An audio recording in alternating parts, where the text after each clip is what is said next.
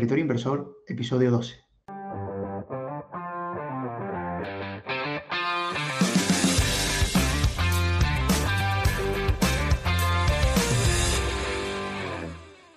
Bienvenidos a Territorio Inversor, el podcast de World Stocks. Somos Idafe González, Sualen Betancor y David Hernández. Y te presentamos nuestro territorio personal para charlar y reflexionar sobre inversiones, siempre desde un enfoque empresarial. El objetivo del podcast es compartir conocimientos relacionados con la inversión, entrevistar a profesionales del sector, analizar empresas y mucho más. Si eres un inversor, empresario o simplemente alguien interesado en el mundo de las finanzas, este es tu podcast. Muy buenas a todos chicos, ¿qué tal? Bienvenidos de nuevo un día más a Territorio Inversor, el podcast de World Stocks. Eh, mi nombre es Idafe González, para aquellos que, no me conozcan, y, hoy estoy con, como siempre, con Sualen y, y con David. Muy buenas chicos. Hola, ¿qué tal? Y nada, en el, día, en el día de hoy tenemos un podcast muy, muy, muy, muy, muy especial porque vamos a hablar sobre, sobre todo sobre Meta Platforms, pero vamos a hablar sobre una temática muy interesante. Eh, y antes de presentar al, experto que nos va a hablar de, un tema polémico, sobre todo, eh, vamos a presentar, a, va a estar con nosotros Juliano, que ya ha estado antes en el podcast. Hola muchachos, ¿cómo están? Muchas gracias por invitarme de nuevo. Nada, un, placer tenerte porque siempre que vienes, pues tienes unos, unos pensamientos y eres un poco friki así como nosotros, entonces eso siempre, siempre ayuda. Em, y nada, antes de dar paso al invitado, queríamos avisar una pequeña puntualización, que ya tenemos en Substack la tesis de, la primera parte de la tesis de Tesla, eh, para aquellos que no, que no, no, nos sigan en, en, Substack y demás, pues bueno, dejamos eh, los enlaces en la descripción. Eh, porque bueno, al igual que el tema de hoy, Tesla también es una empresa un poco, un poco polémica, así que creo, que creo que va a estar bien y además ha tenido una adopción impresionante. Y ahora sí, después de, de esta presentación, pues eh, saludo o saludamos al bueno de Alejandro Wagner. Muy buenas. Encantado de tenerte por aquí. Encantado de estar, encantado de estar. Tenía muchas ganas de esta, de esta charlita. Sí, sí, sí. De hecho, las ganas de, o sea, todo vino de, escucharte por los locos de Wall Street, por eh, Luis Miguel, por, por Pedro Gutiérrez y demás. Y veíamos que explicabas cosas complejas como es el tema del metaverso, de la realidad virtual aumentada y demás. Eh, de una forma muy sencilla, entonces se nota que eres especialista, así que o sea, nosotros teníamos, bueno, David me lo dijo, literalmente David dijo, no sé por qué, pero tengo muchísimas ganas de este episodio porque siento que voy como a aprender muchísimo. Pues a ver, eso, eso espero sobre todo porque han ocurrido un montonazo de, de, cosas en los últimos meses. O sea, yo creo que es el año con diferencia en el que más cosas están pasando en, el entorno virtual y en el entorno no virtual, pero que afectan al entorno virtual, porque al final todo, bueno, no, voy a desvelar los bloques ¿no? que tenemos preparados, pero todo el tema de la IA, de la inteligencia artificial, es una cosa que, además Mark Zuckerberg lleva avisando eh, desde 2016 que reveló su plan al mundo. Eh, había tres grandes eh, bloques que para él eran importantes, que era conectividad, que es básicamente de lo que va Facebook, realidad virtual y aumentada e inteligencia artificial. O sea, que, que, ya estaba, desde hace bastante tiempo ya estaba como avisado, ¿no? Que eso iba a ocurrir. Y este es el año en el que por fin está ocurriendo, porque estos últimos años sí hemos visto mucho de avances en realidad virtual, sobre todo, y luego aumentada, pero de inteligencia artificial todavía no habíamos visto tanto. Y este es el año en el que por fin, como los tres grandes bloques de, de Mark Zuckerberg, como que se juntan y empiezan a, tener sentido. Entonces yo creo que va a ser una charla bastante, bastante suculenta, porque además tampoco son cosas que haya tratado en otros, en otros podcasts en los que he estado, porque todavía no habían ocurrido, claro. Exacto, exacto. Bueno, hablando, ya que mencionaste a Zuckerberg, hoy, hoy me vine con, la sudadera de Harvard, del, mítico Mark. Eh, bueno.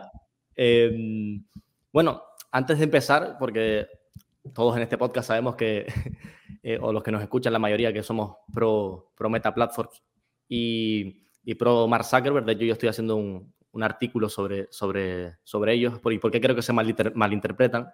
Sobre todo todo esto del metaverso, que creo que la han, han puesto como si fuera una, una, gran apuesta cuando realmente el gasto en sí no es todo hacia el metaverso, sino en una, una pequeña proporción. Eh, y se ve como una especie de inversión vacía que no va a tener retorno y, demás, pero para eso vas a estar tú, que es para abrirnos un poco los ojos Claro. donde está. Yo, yo dónde pienso com- lo, completamente lo opuesto, claro. Exactamente. Eh, y, y- y- y a eso iba, íbamos ahora, que es básicamente que te hagas una presentación de, de quién eres, a qué te dedicas y Ujú. demás. ¿Quién es Alejandro Wagner? Eh, pues bueno, a ver, yo mm, soy eh, una persona muy inquieta y muy curiosa, la verdad. Siempre me ha gustado aprender de, de temas nuevos. Eh, y cuando pues era el año 2015, eh, yo vi por primera vez unas gafas de realidad virtual. Yo en ese momento tenía una empresa audiovisual, pero, pero nada que ver con la realidad virtual, eh, más que nada porque en ese momento todavía ni siquiera la conocía y en, en el mundo, por así decirlo, llevaba muy poquito tiempo, ¿no? Entonces, en el año 2015 yo me puse unas gafas de realidad virtual. Bueno, las primeras ni siquiera eran gafas como tal de realidad virtual, eran las eh, Google Cardboard, que eran unas gafas de cartón que tú le metías el móvil y entonces ya te hacía como el efecto este 360. Eh, los más veteranos o que ya hayan estado tiempo escuchando hablar de esto y tal, igual las conocen. Y eh, después de esas me puse, que esas ya son las que me volaron del todo la cabeza, las DK1 de Oculus, que fue el primer developer kit que lanzó Oculus y que yo tenía la suerte, pues en ese momento, de estar en un entorno en el que eh, pues hacían cosas tecnológicas y tal, y pues, pues di con esas gafas y yo dije, pero, pero ¿qué está pasando aquí? O sea, esto era un cambio de formato eh, brutal, ¿no? Entonces empecé a interesarme mucho, mucho, mucho, mucho por la realidad virtual. Eh, mi empresa audiovisual, eh, iba a decir que dio un giro, pero es que directamente creé otra empresa. O sea, dejé de aceptar proyectos, por así decirlo, que tenían que ver con vídeo tradicional y empecé a, más que nada porque la- la- en ese momento, eh, cuando empecé yo a involucrarme profesionalmente en esto, no había muchas empresas que lo hiciesen ni muchas personas que, que lo hiciesen, ¿no? Entonces, mm, digamos que el eh, interesarme en parte por curiosidad y porque sí que tengo ganas de aprender cosas nuevas, en parte porque tuve la suerte de estar en ese contexto, en un entorno tecnológico que se, que se probaban este tipo de cosas, y en parte porque fue como justo el momentum, ¿no? El empezar a interesarme por estas cosas tan pronto ha hecho pues que esté metido en todos los fregados de realidad virtual eh, y aumentada que se han hecho en España, o muchos de ellos, vamos, eh, o al menos enterado de todos prácticamente de los que se han hecho y que, bueno, pues que como empresa eh, onírica VR, pues haya podido, pues yo mismo, no solamente ser conocedor de lo que se está haciendo, sino poner mi granito de arena y pues crear pues eh, soluciones pues para empresas o directamente desarrollar nuestro propio I+.D. de realidad virtual eh, y aumentada. Y, pues, eh, pues eso soy yo. Eh, o sea, esa es, la trayectoria que yo he tenido en el tema de la realidad virtual. Luego, como dato así también eh, curioso, pues la mayor parte de los másters que se han ido haciendo de realidad virtual en España, pues yo estado involucrado de alguna manera, desde su germen, ¿no? Todos los másters pues que impartían algún tipo de materia de realidad virtual, pues yo pues alguna charla me caía por ahí o lo que sea, o alguna clase eh, me daban, o, ¿sabes? Todo, todo, todo el tema de formación que se ha hecho de realidad virtual en España y de realidad aumentada, y ahora pues soy docente en, varias universidades, algunas un poco más de tiempo y otras más simbólico porque si no, no me da la vida y pues alguna masterclass alguna cosilla así eh, doy. Y así como, como pitch de qué de qué tengo yo que ver en la industria de la realidad virtual, este sería el pitch. Espectacular lo que comentás. Y te quería preguntar, ya que lo mencionaste, me, me parece increíble que te hayas involucrado personalmente y con empresa eh, dentro de la industria. Y quería aprovechar de preguntarte, ¿qué, qué diferencia notas en- entre lo que es leer y la teoría y cuando realmente sos practicante o sos developer o, o lo que sea dentro de la industria? Entre la, teoría y la práctica, que es siempre algo que hay mucha fricción. Pues, pues mira, la teoría te dice lo que ya ha pasado y la práctica eh, lo que hace es crear el futuro. O sea, yo no ha habido ni un solo proyecto que haya creado, o bueno, casi ninguno. En realidad virtual y aumentada estás todo el rato pisando tierra virgen. O sea, estás creando de cero, estás haciendo cosas que no se han hecho anteriormente.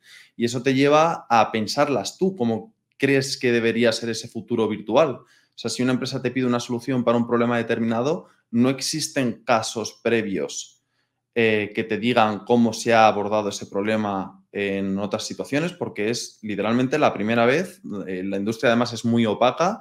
Eh, es posible que haya alguna solución que ya se haya dado, pero todavía no la conoces porque nadie la ha hecho pública.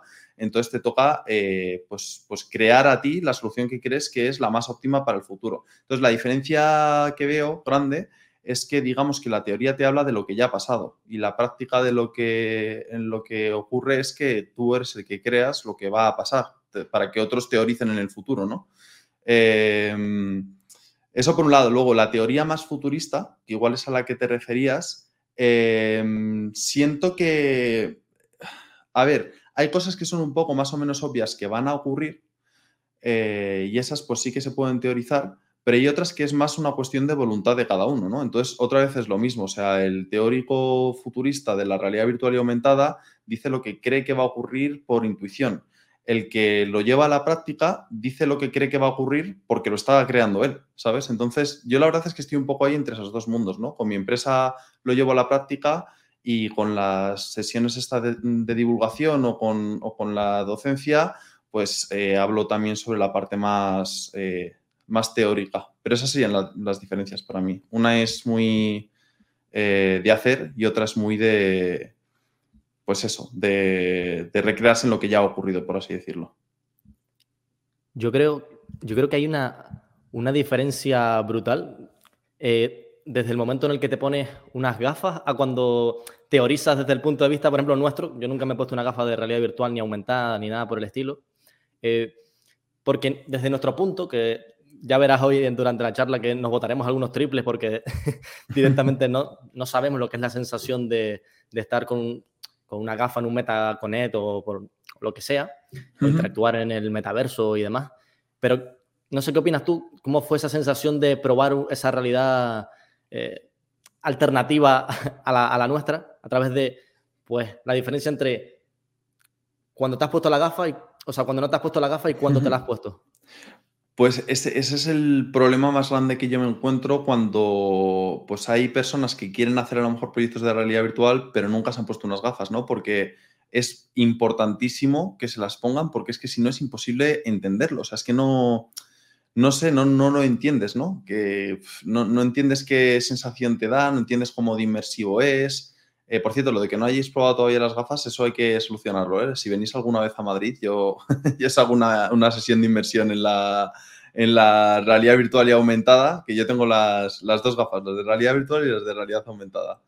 Em, eh, pero sí, yo lo que veo, pero no, pero no porque, pero, pero no por un tema de que no lo veas al no haberlo probado, sino que es que como no lo has probado todavía no sabes qué sensación te produce. Incluso yo mismo desarrollando a veces y tengo una idea y llevamos a cabo un desarrollo y luego lo pruebas y ese, y ese probar te hace que se te ocurran 28 mil millones de ideas. O sea, hasta que no lo pruebas, realmente no puedes saber si funciona. Tú mandas a hacer algo y luego la parte de probar es imprescindible para saber si funciona o no funciona. Porque hay cosas que ya por, por intuición, ¿no? Porque se parecen a otras cosas que has hecho anteriormente, ¿no? Pues un bici, un coche y una moto, ¿no? Pues todos ellos van sobre ruedas a una velocidad determinada, o sea, es el concepto de desplazarse es el mismo para todas ellas, sin embargo, cuando estás probando una cosa que realmente nunca has probado nada, ni siquiera similar, de hecho para mí lo más similar a la realidad virtual es la realidad real, porque realmente, eh, salvo la parte de sensación física de tocar cosas, todo lo demás es lo que te da la realidad virtual. Y claro, cuando de pronto puedes estar en tu habitación y pasas de estar en tu habitación a estar en un barco eh, navegando por las tierras de Fukushima, en un documental sobre cómo fue el desastre del tsunami y tal y cual, y tú estás ahí, tú dices, ostras, pero ¿esto qué es? O en el momento en el que eh, tú eh, quieres hacer un, pues un training sobre una máquina ¿no? que nunca has utilizado y de pronto te ves con la máquina delante de ti que puedes tocar los botones y tal, dices, ostras. Entonces, claro, esa parte de, experimentar yo la veo como clave. Y yo creo que es, de hecho, yo creo que es detrás de lo que va Zuckerberg y de lo que van... Eh, eh, todos los que están intentando empujar la realidad virtual y aumentada, también Tim Cook, por ejemplo, que si os fijáis hacen dispositivos que mm, eh, intentan poner el foco en que con ellos puedes hacer las mismas cosas que en el pasado, pero de una forma mejorada revolucionaria para que cada vez más gente se vea tentado a probarlo, ¿no? Como con Apple esto, eh, si os fijáis, lo más revolucionario que sacó Apple con las Vision Pro era que podías ver tu ordenador, pero en una pantalla virtual y que podías, em, eh, ¿cómo se llama esto? Que podías, eh, ¿qué más era? Los deportes, ¿no? Que las podías ver encima de tu mesa, o sea, como cosas que ya, o lo de los vídeos, por ejemplo, ¿no? Los vídeos del móvil, que podías grabar un vídeo, pero iba a ser un vídeo espacial. Y ya la gente le da curiosidad, ¿qué, es esto del vídeo espacial? ¿Y cómo será, oye, que la pantalla de mi ordenador en lugar de normal sea virtual? En el fondo ahí lo que está haciendo Tim Cook o lo que hace Mark Zuckerberg también con su Horizon Worlds y tal es haz lo que ya hacías, pero en esta nueva plataforma. Y así la gente se prueba las gafas y ve de verdad lo que te aportan, porque lo que te aportan es muchísimo más que una pantalla de ordenador fuera de tu ordenador o que grabar un vídeo espacial con el móvil. Te aportan muchísimo más que eso, pero a la gente hay que llevarla a su terreno. O sea, hay que, hay que intentar atraerla con cosas que ya utilizan, porque si no, lo ven demasiado lejano. Si yo a ti te digo que lo que vas a hacer es estar en Marte, tú dices, es que yo nunca he estado en... O sea, ¿qué, ¿qué, es eso de estar en Marte, sabes? Pero si te digo lo que vas a poder hacer es los vídeos de la comunión de tu hijo y luego los vas a poder ver de forma espacial, dices, ah, yo ya hago vídeos. Y hay una cosa mejor que hacer vídeos. Ese es el vídeo espacial este que me dicen. Entonces, eh, es muy interesante la pregunta que haces porque realmente creo que es detrás de lo que va todo el mundo, que cada vez más gente pueda probar las gafas y vivir esta experiencia, porque una vez lo vives ya, yo conozco muchas personas detractoras de la realidad virtual, pero pocas personas detractoras de la realidad virtual que la hayan probado de verdad y que hayan probado experiencias. Una vez lo pruebas ya no, no hay vuelta atrás. Es que yo creo que, que se malinterpreta por eso mismo, porque la gente, uno, no lo ha probado y dos, porque de cierta forma se creen que es como un sustituto, y esto es una teoría que yo, que yo tengo, la gente cree que es un sustituto de la vida real y yo lo veo más como una opcionalidad, en plan, como una, una evolución al teléfono móvil, a un smartphone, por ejemplo. O sea, al fin y al cabo nos pasamos todo el día mirando el teléfono móvil, en WhatsApp, en Instagram, en Twitter, en Internet, eh, y de cierta forma estás aislado de, del, mundo, del mundo real. Eh, lo, lo, que ofrece esta, esta alternativa, que ahora nos comentarás un poco la diferencia entre realidad virtual, eh, aumentada, mixta y demás, eh, es básicamente que lo experimentas desde una sensación más inmersiva, más de presencialidad. Y creo que, que eso es clave y se nota muchísimo cuando, cuando lo pruebas. Sí, totalmente. Eh, yo bueno, si, quieres, hago una pequeña introducción también, porque pues, la gente que nos esté escuchando que todavía no esté muy familiarizada con, esta tecnología, para que empiecen a entender un poco la diferencia entre realidad virtual, aumentada y todo esto, y, y luego ya si quieres vamos, vamos a ir profundizando tema por tema. De hecho, me gustaría que. A, mí lo que me ha gustado de otros, de otros vídeos es cuando, cuando hablas de Palmer Lucky, Oculus desde su garaje haciendo gafas. De los inicios, super inicios. Exactamente. Sí, exacto. Eh, pues sí, si quieres, cuento un poco. A ver, eh, esto ya lo contaron en, en, alguna otra sesión, ¿no? Pero eh, al final la realidad virtual nace. pues porque un chaval de menos de 20 años en su garaje decide que a él le gustaría jugar a los videojuegos como si estuviese él dentro del videojuego. Este chaval se llama Palmer Lucky, que es un chaval que como curiosidad eh, recibió homeschooling, o sea, no fue un colegio tradicional, sino que sus padres le, educaron en casa. Em, que es curioso, ¿no? Como destacan muchas veces los casos de, de, personas que son educadas en casa y luego resulta que como que son muy despiertos intelectualmente a una edad muy, muy temprana, ¿no? Em, y bueno, el, caso del chico este es que, a ver, mm, alguna conexión tendría que tener, ¿vale? Porque John Carmack, por ejemplo, que para quien no conozca quién es John Carmack, eh, seguro que si no vosotros, vuestros padres han jugado al Doom. Eh, os seguro que lo habéis visto, lo habéis visto en casa alguna vez, uno de los videojuegos más emblemáticos ¿no? de, disparar en primera persona, pues John Carmack es el creador del Doom y de otros muchos juegos y una de las personas más respetadas en la industria de los videojuegos y fue el CTO de Oculus primero, es decir, de la empresa que compró Meta antes de que la comprase Meta, la empresa que creó Palmer Lucky, eh, que es el chaval este del que hablaba, ¿no? Em, y luego ya posteriormente fue CTO de, Meta. Entonces, en todo este entorno, pues Palmer Lucky se crea sus propias gafas. Lo dicho, alguna conexión debía tener porque pues ya estaba por ahí John Carmack en ese momento, antes de que, antes incluso de, del crowdfunding que dio el pistoletazo de salida, que como dato anecdótico, pues pedía 200 mil dólares y acabó recaudando 2 millones de dólares. Eh, pero bueno, eh, todo eso da igual porque eh, en dos años ya le había comprado eh, Meta por 2.000 millones de dólares. Entonces ya los 200.000 de crowdfunding yo creo que se le quedaron pequeñitos. el caso es que eso, al final, si os fijáis, la realidad virtual nace un poco por intuición alguien ve algo que puede ser mejorado de forma intuitiva y que él le gustaría que fuese de una manera diferente y nace así, ¿no? Y todos los nuevos pasos que se han ido dando en realidad virtual y aumentada a mí me parecen muy intuitivos. Lo siguiente que pasa es pues que Meta compra Oculus Y Mark Zuckerberg ve en la realidad virtual algo que le llama mucho la atención, que es una nueva plataforma, una nueva forma de hacer las cosas. Y yo me imagino que por ese momento ya le vería los, las orejas al lobo, ¿no? Con el tema de Apple y de cómo les podían hacer la cama, con el tema de, pues que de pronto las, las store de aplicaciones les empezasen a cortar el grifo de cosas y claro, ellos son dependientes al final de las store de aplicaciones porque no deja de ser una aplicación. Una aplicación muy usada, la aplicación más rentable del mundo, pero una aplicación. Em, entonces, yo creo que ve la oportunidad de, con esta nueva plataforma, desbancar a pues, sus rivales y aparte que creo que de verdad le gustó mucho. O sea, aparte del interés empresarial, creo que también había un interés personal porque creía de verdad que era una cosa que podía, que podía hacerse en esta década, que podía hacerse en 10 años hacer mejoras sustanciales, lo cual ha ocurrido. Em, y montó un plan, un plan que presentó en 2016 que consistía en que Facebook iba a dejar de ser Facebook tal y como lo conocíamos, iba a centrarse en tres pilares fundamentales que eran la realidad virtual y aumentada, la inteligencia artificial y la conectividad. Esos eran los tres pilares en los que se iba a centrar. Entonces, eh, pues se centró mm, al principio, bueno, yo creo que en, segundo plano estuvo la IA todo el rato por ahí, porque de la noche a la mañana no sacas lo que han sacado este año, ¿no? Pero eh, al principio fue muy sonado todo lo que hizo con realidad virtual y aumentada, hasta el punto que cambió su nombre a Meta, eh, por relacionarlo con el metaverso. Anunció esto del metaverso que la gente le pilla un poco descolocada, ¿qué es esto el metaverso? El metaverso acabado, el metaverso tal, el metaverso lo va a petar o no lo va a petar Sinceramente, el metaverso es una palabra inventada, es marketing. Es como spatial computing, es con la, computación espacial de Tim Cook. ¿Es el futuro o no es el futuro? Pero si es una palabra de marketing.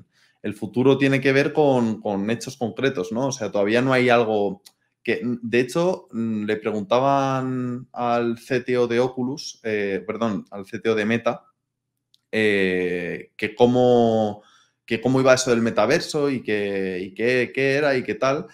Eh, esto recientemente. Y el tipo decía que, metaverso fue una palabra de marketing que se les salió de las manos, o sea, que se les fue de las manos. No era algo que él pretendiese que llegase hasta este punto y que no hay una definición como tal de metaverso, que metaverso es todo lo relacionado con las, con las realidades inmersivas y tal, pero como que no hay una definición. Em, entonces, Mark Zuckerberg montó todo este plan, cambió su nombre a Meta y, lo que ha hecho a lo largo de estos años ha sido pues ir añadiendo mejoras de forma incremental, eh, de forma que si te acabas de meter en, esto, tú no te das cuenta de todo lo que ha ocurrido, pero los primeros headsets que yo probé eran caros, los tenías que conectar a un ordenador que también era caro, y luego además tenías que poner sensores alrededor de tu habitación para que detectasen a dónde te movías y pues que, el headset que tú llevabas pues traquease esos, esos, movimientos y pareciese que las cosas se movían mientras tú te movías, ¿no? Em, y, claro, pasamos de ese tipo de headsets a de pronto eh, ya no hay sensores, de pronto ya no hay ordenador, de pronto la resolución mejora, de pronto al principio veías solo unas pantallas que eran así de pequeñitas y veías muy pocos lados y luego poco a poco todo eso fue haciéndose más grande. Y ahora las gafas ya no solamente te permiten ver realidad virtual, también te permiten ver realidad mixta. Entonces es como que ha sido un camino de hormiguita, ¿no? Que es como esto de que eh, a un amigo del colegio que hace 10 años que no ves y ahí notas mucho el cambio, ¿no? Pero si le acabas de ver hace un año y dices, joder, pues sí, sí, igual. Eh, las personas que no han experimentado todos estos cambios verán que, el camino pues que avanza lento, que tal, pero los que llevamos unos cuantos años vemos que esto no ha parado de evolucionar desde el día cero y es más, algo de lo que la gente no es tampoco del todo consciente es de que en 2015, cuando yo empecé con todo esto, eh, tú tenías que explicarle a la gente qué era la realidad virtual. Ahora ya no hace falta explicarle a nadie qué es la realidad virtual, lo sabe absolutamente todo el mundo, lo sabe hasta mi abuela qué es la realidad virtual. Y es que esto es un concepto realmente nuevo, o sea, la gente no tenía ni idea de qué era la realidad virtual, nadie, o sea, yo tampoco, o sea, hasta que no te llega la palabra, no te llega la experiencia, tú vives virgen de eso, ¿no? Entonces, a mí me parece que en siete años de hecho, pasó antes incluso, o sea, desde el 2015 hasta, sí, cinco, en cinco años, eh, pasar de que nadie conozca qué es la realidad virtual a que lo conozca todo el planeta Tierra, no sé, no sé, yo creo que algo de cambio ha debido haber, ¿no? Para que de pronto todo el mundo conozca qué es la realidad virtual. Em, Y bueno, esos un poco los pasos que han ido dando, ¿no? O sea, han ido haciendo mejoras en, en el hardware que han permitido que el hardware cada vez haga más cosas y aquí ya enlazo y explico la diferencia entre realidad virtual. Al final, la realidad virtual, tú te pones las gafas y las gafas tapan tu mundo y te meten en otro mundo completamente diferente y eso es realidad virtual. Es básicamente una realidad recreada 100% para tu experiencia en ese mundo. Puede ser una realidad virtual que esté relacionado con un tema empresarial y entonces es un training en el que te ponen una máquina delante virtual y tú puedes ir tocándole y aprendiendo cómo funciona y tal, o puede ser una realidad virtual recreativa en la que tú estás disparando zombies o estás metido en, el monte Everest eh, buscando cómo se sube, cómo se escala o mil cosas, ¿no? y esa experiencia es brutal, esa experiencia es brutal. Y lo que ocurre es que a día de hoy no es una experiencia con unos gráficos tan, tan, tan, tan desarrollados como a la gente les gustaría. Pero, eh, como hemos ido viendo a lo largo de estos años, no es descabellado pensar que de aquí a 5, 6, 7, como mucho 10 años, eh, veamos una mejora bastante sustancial en todo esto. Em, entonces, la realidad virtual sería eso, te separan de tu realidad y te meten en otra completamente diferente. La realidad mixta o aumentada, que desde mi punto de vista es la que más recorrido futuro tiene, porque es la que menos nicho es, la veo como mucho más abarcable a toda la población mundial, independientemente de cuáles sean sus intereses, es que en tu realidad, en la realidad real, haya elementos virtuales.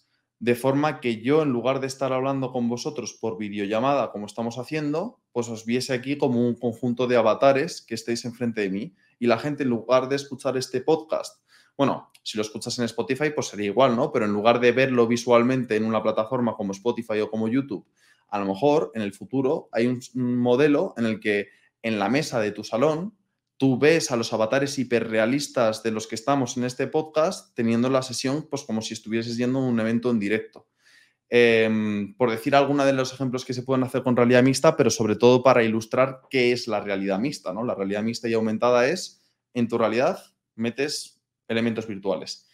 Y de verdad, o sea, el potencial que tiene eso es bestial. O sea, la gente supongo que igual se queda como en lo anecdótico, se queda como en, a lo mejor en casos específicos, pero es que realmente imaginaos la creatividad de decenas de miles de desarrolladores, imaginaos la creatividad de, de decenas de miles de empresarios que tienen en sus manos de pronto que en una realidad puedes meter hologramas de lo que tú quieras. Por ejemplo, el otro día estaba comprando siempre recurro a ejemplos de cosas que me han pasado porque es yo creo lo que va a funcionar, ¿no? El otro día estaba pensando en comprarme un cuadro y estaba mirando cuadros y miraba la pared, miraba el cuadro y miraba la pared. Es que esto en el momento en el que eh, ya haya una aplicación que alguien haya desarrollado de realidad aumentada en la que tú puedas ir cambiando los cuadros en tu propia pared y sobre esa pared tú ya decidas qué cuadro quieres, eh, o en el momento en el que haya unas gafas suficientemente pequeñas y tú montes una gran fiesta y resulte que en, tu casa eh, pues, pues puedes poner los hologramas que tú quieras, ¿no? Para adornar esa fiesta o cosas temáticas, ¿no? Eh, pues es brutal. Eh, Juliano creo que tiene levantada la mano, ¿no?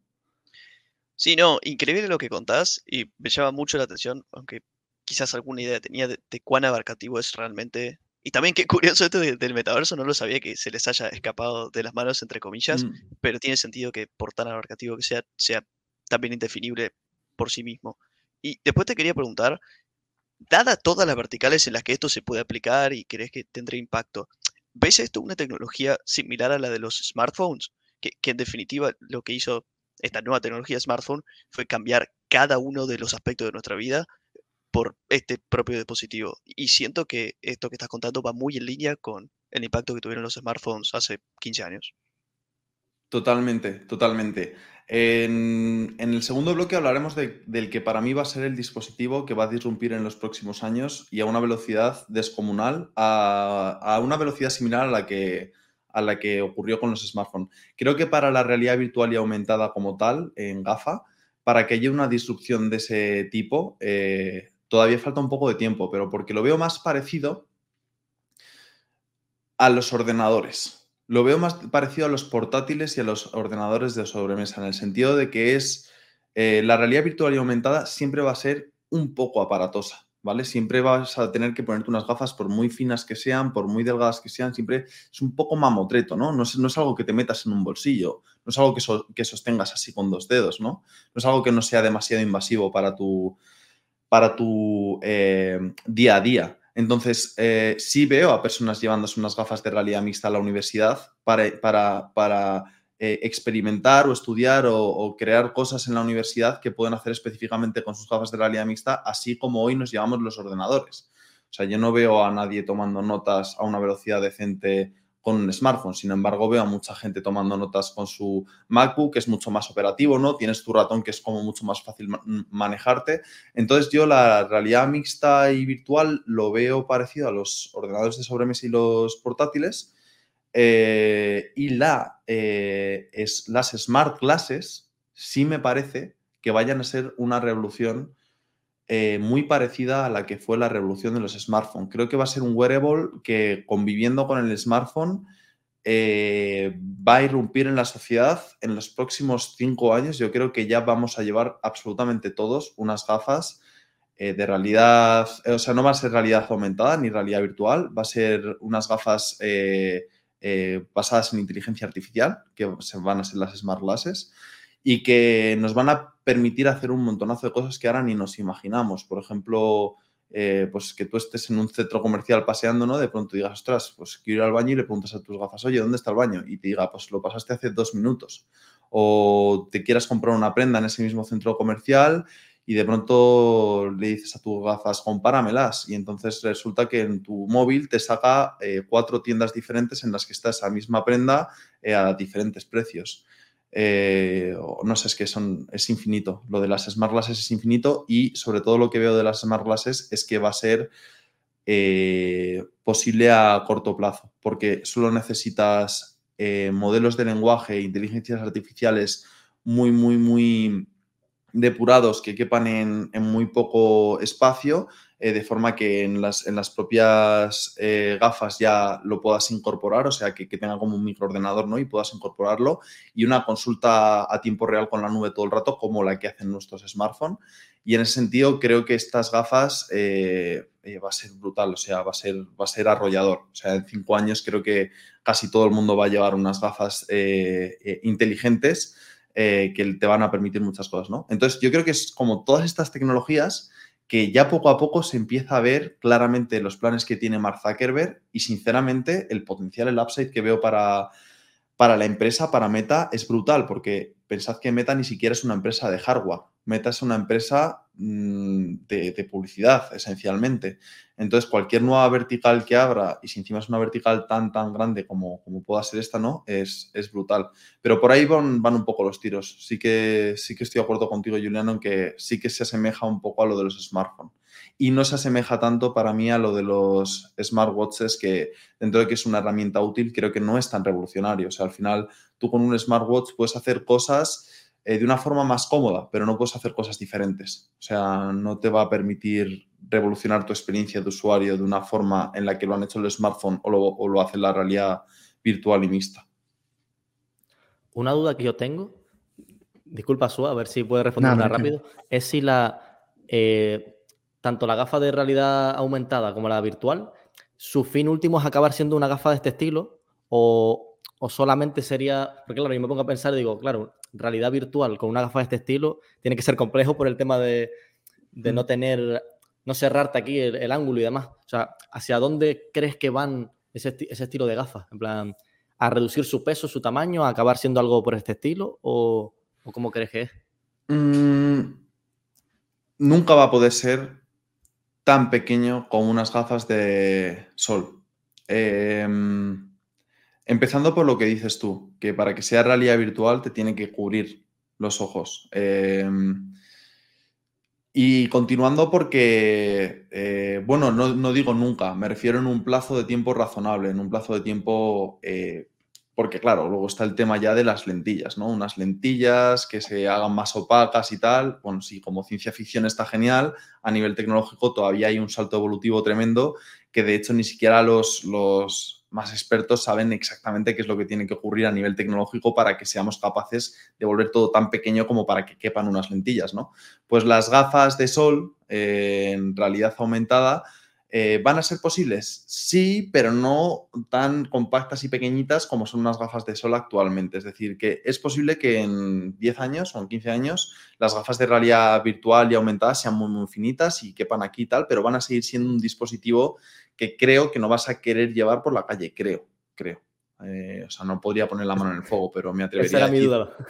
Sí, sí, me, a ver, sí que vas a, querer llevarlo en, un restaurante mientras estás trabajando en algo o sí que vas a querer llevarlo y que la gente te vea con ello. El otro día me pasó una cosa curiosa, iba a Barcelona a presentar un proyecto y iba cargando las gafas en el AVE. Antes, cada vez que sacaba las gafas de realidad virtual, todas las personas de mi alrededor se giraban sin, sin eh, ningún tipo de excepción y el 99,999% de las veces alguien me preguntaba oye, ¿y eso, eso qué es? Eso es para la realidad virtual, ¿no? ¿Y eso cómo funciona y tal?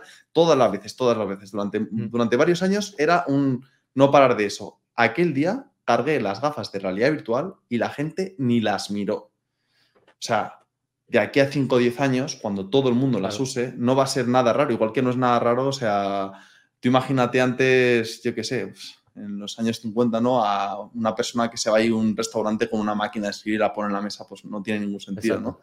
Eh, pero pues ahora pues nos llevamos los, los, eh, los, ordenadores y no pasa nada, porque la gente ya se ha habituado a esa nueva forma de, interactuar con la tecnología. Sí, no, yo, yo eso lo veo mucho en el, en el MediaMark. Hay una zona donde hay un montón de gafas es decir, bueno, de meta justamente, y ya no ves a todo el mundo ahí amontonado, mirándolo, intentando, cogerla para ver cómo funcionan, ya como que está más normalizado, ¿no? Y te quería preguntar, porque si es verdad que yo veo, la, como tú dices, las Smart Glasses como algo que vamos a llevar como prenda habitual, creo que tiene todo el sentido del mundo, incluso para cualquier cosa, si te pones a pensar, tiene un montón de opcionalidades, bueno, todas las que tenemos en la vida real que vemos como algo normal. En cuanto al tamaño de las gafas, por ejemplo, de las gafas de realidad, virtual, muchas personas ven como, como problemático el, tamaño, ¿no? entonces, reducir el tamaño, entiendo que el limitante es el hardware que tienen las propias, las propias gafas, ¿no? ¿No crees que se podría reducir un poco el tamaño eh, externalizando ese hardware a proveedores de cloud? O sea, quiero decir, Llegar a tener nosotros un Internet de, alta calidad, estable y tal, y que podamos utilizar eh, infraestructura de cloud para proveer de ese hardware a la gafa, aunque vas a tener que tener un hardware mínimo en la gafa siempre, pero sí. no sé si entiendes. Eh, sí, sí, totalmente. De hecho, es detrás de lo que van. O sea, el propósito que tienen es eh, que toda la computación o la mayor parte de la computación no ocurra en la gafa, sino que ocurra en, la, en el cloud. Mirad, eh, habréis oído hablar de Horizon Worlds, por ejemplo. Horizon Worlds eh, a día de hoy es eh, el mayor truño que, existe en realidad virtual de lejos, ¿vale? O sea, todos estos escenarios hiperrealistas de robots flotando, tal, que te saludan y que es maravilloso un Ready Player One, es, no sé, es, un chiste, ¿no? es como comparar un coche de Lego con un Ferrari. Eh, no, está ahora mismo desarrollado de esa manera. Eh, pero ¿qué pasa? Que para mí es un error de marketing de meta, porque lo que está ocurriendo en Horizon Worlds es que la computación de ese juego está ocurriendo en la nube y eso es lo que tendrían que estar vendiendo y no lo bonito que es el juego. El juego no es bonito, el juego es una castaña. Tienen que vender el hito tecnológico. Entonces, perdonad, que me, me, aquí, se me ha olvidado poner el silencio, ya está. Eh, lo que, está, lo que eh, tienen que vender es el hito tecnológico y es lo que no están vendiendo. Entonces, Meta está detrás de que todo el procesamiento ocurra en la nube, es una cosa que va lenta pero avanza. Eh, Horizon Worlds es como su experimento que están haciendo y yo creo que en parte lo venden como algo bonito porque necesitan usuarios recurrentes para poder seguir testando la tecnología. Entonces, claro, no, no van a decirte, vente para que podamos probar la tecnología. Te dicen, vente, que este juego es muy divertido. Y luego entras y dices, pero si esto no es divertido. Eh, pero ya les has dado tus minutos de juego, ¿no? Para, que ellos puedan seguir mejorando cosas y, y les has dado tu feedback y tal. Entonces, a ver, ¿qué tiene que ocurrir para que las gafas sean cada vez más pequeñas? Una es la computación en la nube pero, eh, por ejemplo, la batería sigue necesitando estar en algún lado. Entonces, la apuesta de Apple en este sentido ha sido, pues, sacamos eh, cosas fuera de la gafa. y la alimentación se la proveemos de forma externa. Y ahí hay dos visiones. Los que creen que la batería debe ir fuera de la gafa y que no importa que te cuelgue un cable por aquí que vaya hasta la gafa para, proveerla de, batería. Y los que creen que, eh, pues que el cable te quita de la inmersión y que por lo tanto es mejor sacrificar un poco de espacio en la gafa para que, para que eh, pues tengas una experiencia más libre y menos eh, constreñida ¿no? por el hecho de tener un cable por aquí flotando que te pueda molestar. Em, pero aparte de eso, sí, o sea, el único hardware indispensable, por así decirlo, es el hardware que te permita conectarte a la nube, la resolución de las pantallas y la batería o fuera de la gafa o dentro de la gafa, pero en algún lado tiene que ir la batería, lógicamente. Eh, y eso va a permitir que las gafas se conviertan en cada vez gafas más pequeñas, pero claro, o sea, tiene un límite. O sea, para que la experiencia que te dé la gafa sea muy buena, tiene que ser de un cierto tamaño, porque para una buena experiencia sigues necesitando unas pantallas de muy buena resolución y eso ocupa espacio. Eh, si quieres que la experiencia sea eh, potente a nivel de recursos, pues la batería tendrá que alimentar un gran procesamiento. O sea, si quieres que dure mucho la batería, tendrá que alimentar esas horas de juego, esas horas de uso.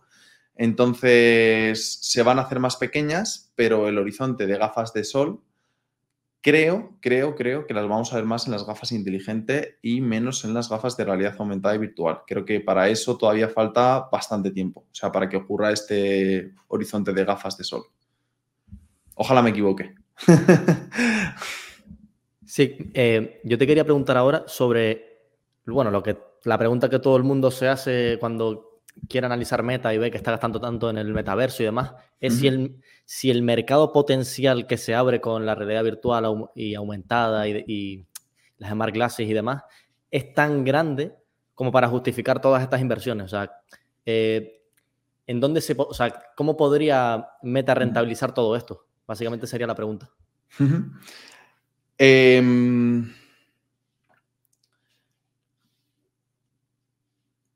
Estoy pensando la forma de responderla mm, que, no sea demasiado vaga. Em, la realidad es que es infinitamente más grande que la apuesta que está haciendo Meta, pero infinitamente más grande. La pregunta es cómo va a conseguir Meta capturar ese infinito, porque eh, puede, haber un mercado potencial muy grande, pero que Meta no sea capaz de eh, lo que ellos mismos han creado, ¿no? O sea, tú puedes inventar la rueda, pero que los coches los, los fabriquen otros.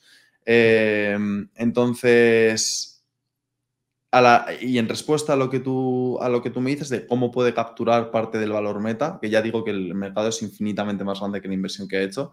Estamos hablando de una inversión al año, creo que era de, 10 billones, y, y, es que es un mercado, o sea, o sea, pensemos en la valoración de todas las empresas que hacen cosas para Internet pues una valoración similar debería ir a parar a esto, porque la idea es que haya una migración de la forma tradicional que tenemos de consumir Internet a esta nueva forma que vamos a tener de consumir. O sea, fijad, por ejemplo, el eh, chat GPT se ha comido, en mi caso, un porcentaje muy grande de las horas que utilizo eh, Google. Porque yo antes no me daba cuenta, pero yo antes, para nivel creativo, le, eh, le, preguntaba cosas a Google a modo de referencia. Por ejemplo, estamos haciendo un videojuego que se desarrolla en Los Ángeles y entonces empezaba a buscar en referencias en Google de qué tipo de cosas hay en Los Ángeles, cómo se puede. Y ahora a ChatGPT le preguntas, oye, estamos haciendo un videojuego en Los Ángeles, qué tipo de calles puede tener ese videojuego, cómo podría desarrollarse y el día dentro de ya, porque ya está DALI implementado, que ChatGPT dibuje,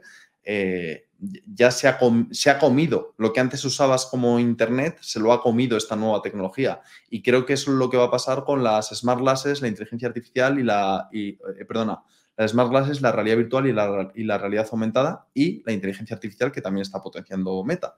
Em, entonces, ¿cómo va a conseguir capturar este valor? En primer lugar, con la inteligencia artificial lo que están consiguiendo es que la gente pueda crear contenido con un chasquido de dedos de qué viven las plataformas de Meta Platforms, de qué vive Instagram, de qué vive Facebook, vive del contenido.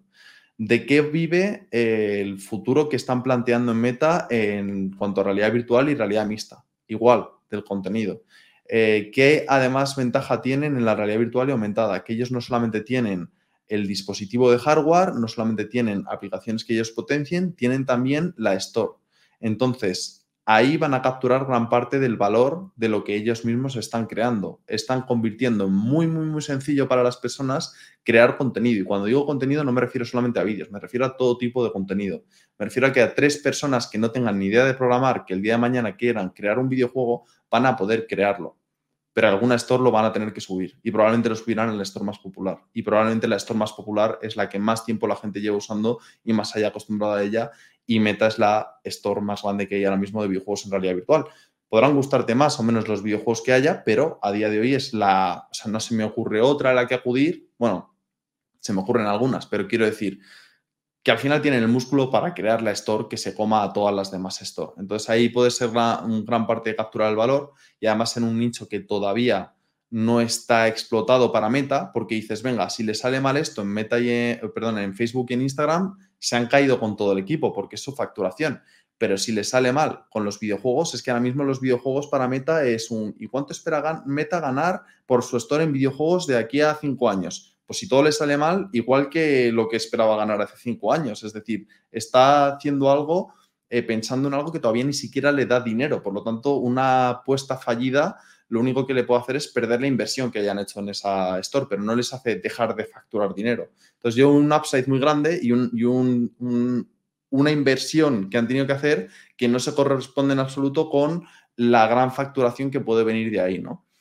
Em, sí, tengo un comentario o una observación. En términos de, del mercado, que quizás pueda ser inmenso, del valor que, Meta pueda crear con esto, yo creo que el problema también es que cuando uno está desarrollando una tecnología nueva, no es que lo haya hecho, pero, o sea, cuando, se está desarrollando, no, tenés muy claro cuáles son los profit margins de tal, de tal tecnología. Entonces, por más que crees un mercado eh, o crees un valor de 100 billions, 500 billions o lo que sea, yo creo que el problema es que si no tenés bottom line, si no tenés cash flows, el mercado no lo va a valorar porque si bien estás creando el valor, no estás capturando parte del valor que creas. y, el comentario viene de, de, una letter que leí hoy de, de François Rollon, Portfolio Manager, que, hacía una, una, analogía, él escribió en 2001 y escribía sobre Internet.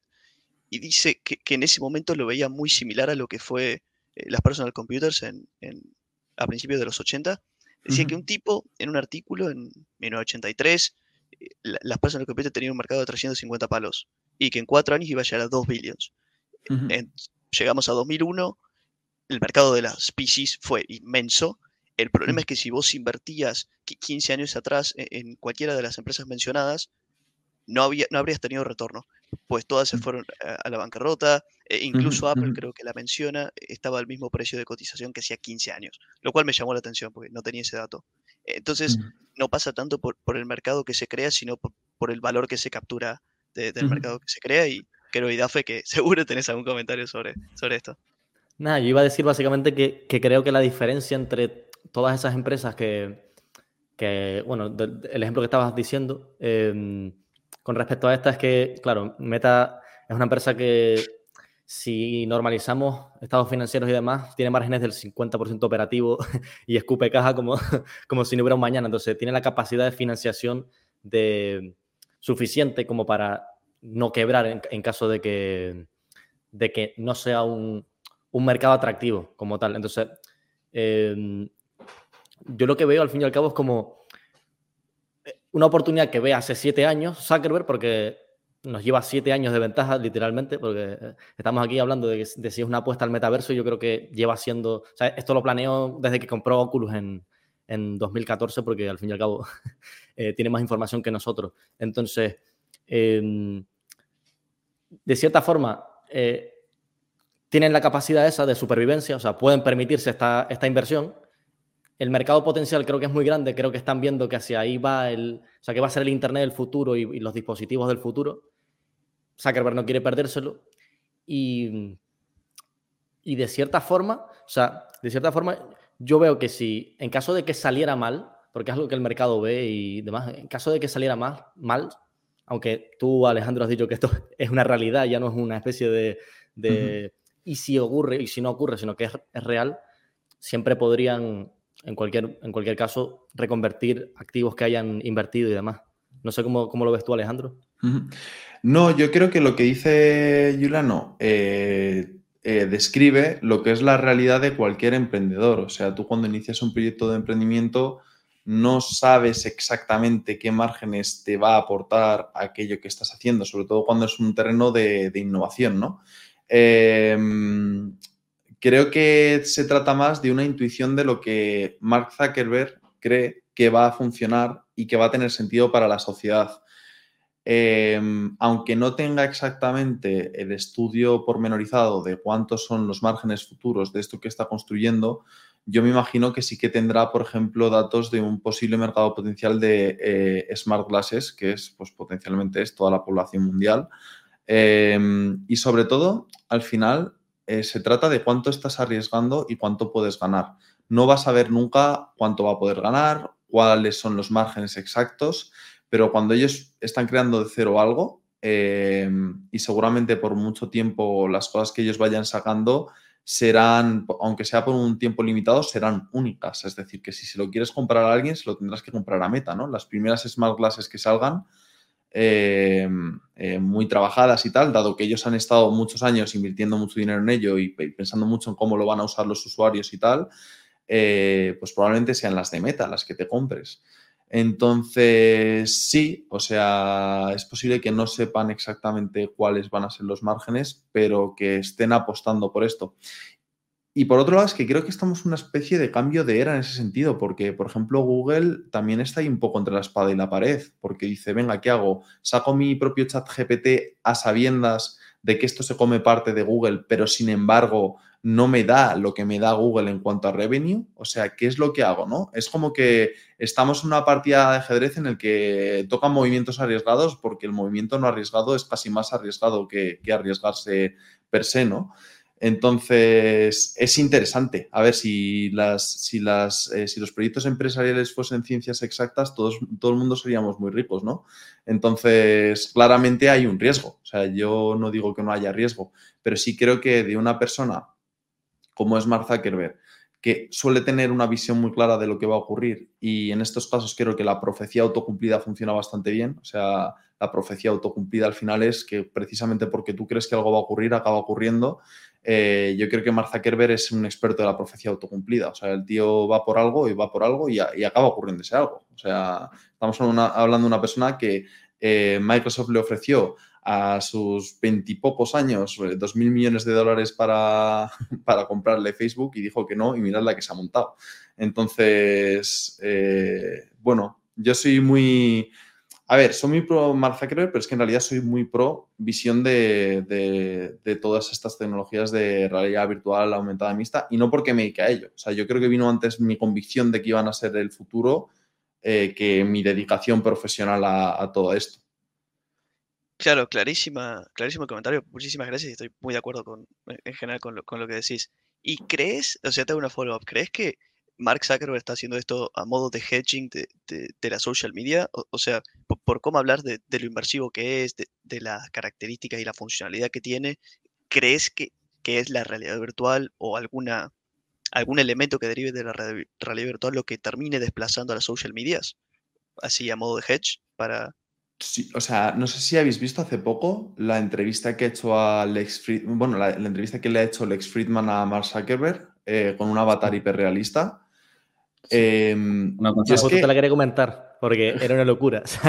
o sea, una barbaridad. Yo, o sea, yo es que con estas cosas suelo jugar a imaginarme cosas, ¿no? Y yo tengo un amigo que vive, bueno, tengo varios amigos que viven fuera de España. Tengo uno que vive en San Francisco con el que hablo bastante por videollamada porque es un amigo de toda la vida, ¿no? Y yo me imagino cómo sería bajarme aquí al jardín que tengo debajo de casa, ponerme unas gafas y que como ese jardín ya está escaneado previamente, la mitad del espacio virtual que compartamos sea mi jardín y la otra mitad del espacio virtual que compartamos sea el backyard que él tiene en su casa en San Francisco y podamos compartir eh, nuestra realidad física de una manera muy diferente a como lo hacemos ahora, ¿no? Em, yo es que lo que veo es que es un cambio evolutivo, chicos, por eso lo tengo tan claro, porque es que eh, en el momento en el que tú eh, pasas de escribir las cosas eh, en periódicos a hacer fotografías que la gente pueda ver, en el momento en el que tú dejas de ver esas fotografías y empiezas a poder tener vídeos de los lugares, eh, no te cabe duda de que el vídeo ha desplazado de alguna forma la fotografía, aunque la fotografía siga teniendo su, momento ¿no? en la sociedad. pero es que esto es así, o sea, en el momento en el que tú puedas ver a tu amigo como si estuviese aquí, eso va a acabar con las videollamadas. ¿Que seguirán teniendo su espacio? Claro que sí, porque no siempre podrás hacer ese, ese parón, ¿no? Igual que también tiene su espacio la no videollamada, no siempre videollamas, hay veces que llamas simplemente por audio.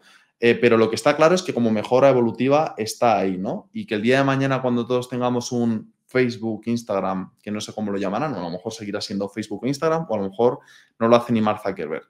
Eh, pero el día en el que todos tengamos una plataforma en la que poder, poder compartir nuestras experiencias de una manera más gráfica, ¿no? Que si yo quiero enseñar cómo es la playa en la que estoy, no te muestro una foto, sino que puedes estar conmigo en la playa, yo creo que va a ser eh, eh, brutal. Entonces, respondiendo a tu pregunta, sí, creo que de alguna forma la realidad virtual ya ha desplazado a la social media. Otra cosa es que todavía no lo haya hecho de forma masiva, pero para mí Lex Friedman y Mark Zuckerberg hablando como si fuesen personas cuando en realidad son avatares y el día en el que todos podamos ver eso, es que eso se carga el formato actual, ¿sabes?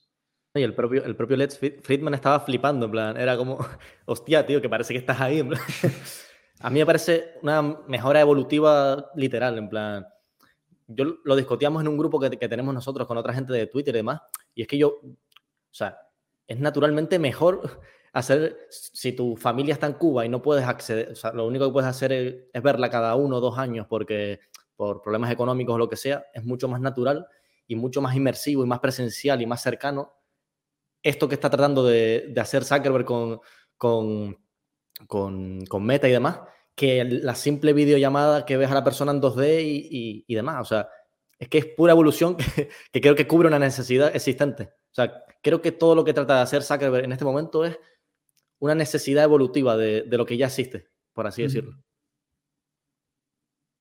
Sí, yo totalmente de acuerdo con eso, totalmente. Y, bueno, yo, si no tienen, si tienen alguna pregunta más sobre el tema de la realidad virtual y aumentada y demás, ¿tienen alguna? Eh, yo quería preguntar lo que hemos hablado nosotros un montón de veces con el tema de, de a nivel de operacional para las empresas.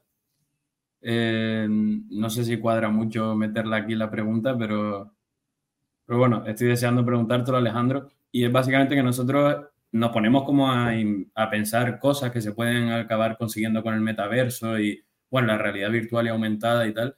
Y muchas veces pensamos, joder, pero es que a lo mejor a las propias empresas les podría ahorrar millones y millones de costes. Me, me lo invento en típica empresa que quiere crear un producto y tiene pues su fábrica y demás y necesita mucha prueba y error y pues tienen que gastar un montón de CAPEX en poder eh, descubrir pues por así decirlo la fórmula perfecta para ese producto y me gustaría saber qué tipo de uso le puede dar eh, este tipo de tecnología a las empresas mm, y que la, puede, la puedan usar en el día a día y que les haga la vida mejor básicamente. Pues a ver, pasa un poco como eh, con los usos de consumo eh, de, consumidor eh, final, por así decirlo, que son infinitos en el sentido de que depende de qué tipo de empresa será un uso determinado, ¿no? Yo te puedo decir casos de uso que hemos utilizado nosotros, por ejemplo. tuvimos hace poco, a lo largo de este año, los primeros meses de este año hasta abril estuvo, una exposición permanente en la Biblioteca Nacional de España aquí en Madrid, Em, de pues una experiencia virtual en el que tú estás con eh, los Reyes Católicos y con Colón y estás en una catedral que además recreamos virtualmente eh, una, una, perdón, no era una catedral, era una iglesia que hay en, Salamanca, eh, donde tuvo lugar una audiencia entre Colón y los Reyes Católicos y como que recreamos ese espacio virtualmente para meter a las personas en lo que fue la audiencia en la que Colón le pedía a los Reyes Católicos dinero para ir a las Américas. Y bueno, no, sabía que eran las Américas, pero, ah, pero le pedía financiación para, ese, para esa expedición, ¿no? Entonces, el simple hecho que tú, a nivel de divulgación cultural, eh, pasamos de los libros a los documentales y de los documentales a los documentales inmersivos, en los que tú estás en el lugar donde ocurrieron los hechos. Y cuando sea cada vez más sofisticado y con unos gráficos más realistas, esto va a ser eh, espectacular, claro. Tú imagínate estar en el Paleolítico, o sea, de aquí a 20, 25, 30 o 40 años que se hayan creado infinitos contenidos de este tipo, pues imagínate de dónde puede quedar la divulgación cultural tal y como hoy la conocemos. En entornos más productivos de empresas industriales, eh, nosotros hemos hecho una cosa que nos han pedido bastante, es tema trainings, por ejemplo, eh, para utilizar máquinas, pues porque a veces tiene un coste, la máquina se puede averiar o, o son máquinas demasiado caras de desplazar o lo que sea, entonces conviene antes que el training sea mediante realidad virtual. O en el caso de realidad aumentada, tú puedes tener delante la máquina, pero que no necesariamente tengas que accionar la máquina, sino que te ponemos unos botones de forma aumentada, te ponemos unos botones sobre la máquina en el que te explican el paso a paso de las cosas que puedes hacer con esa máquina, eh, de forma que tú lo estás experimentando y además es mucho más efectivo a nivel de aprendizaje que verlo en un vídeo, porque al final en un vídeo tú estás siendo un consumidor pasivo, sin embargo, en una experiencia de realidad aumentada tú estás activamente seleccionando las diferentes cosas que puedes hacer con esa máquina y lo retienes mucho mejor, ¿no?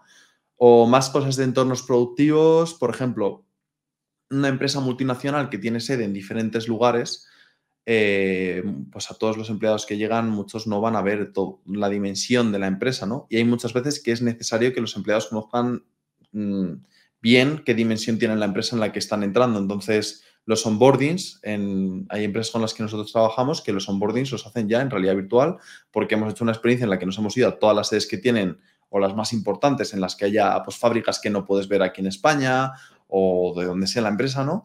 Entonces, pues te vas a esos lugares, los grabas, haces una experiencia inmersiva y pues tienes un onboarding que, haga eso, ¿no?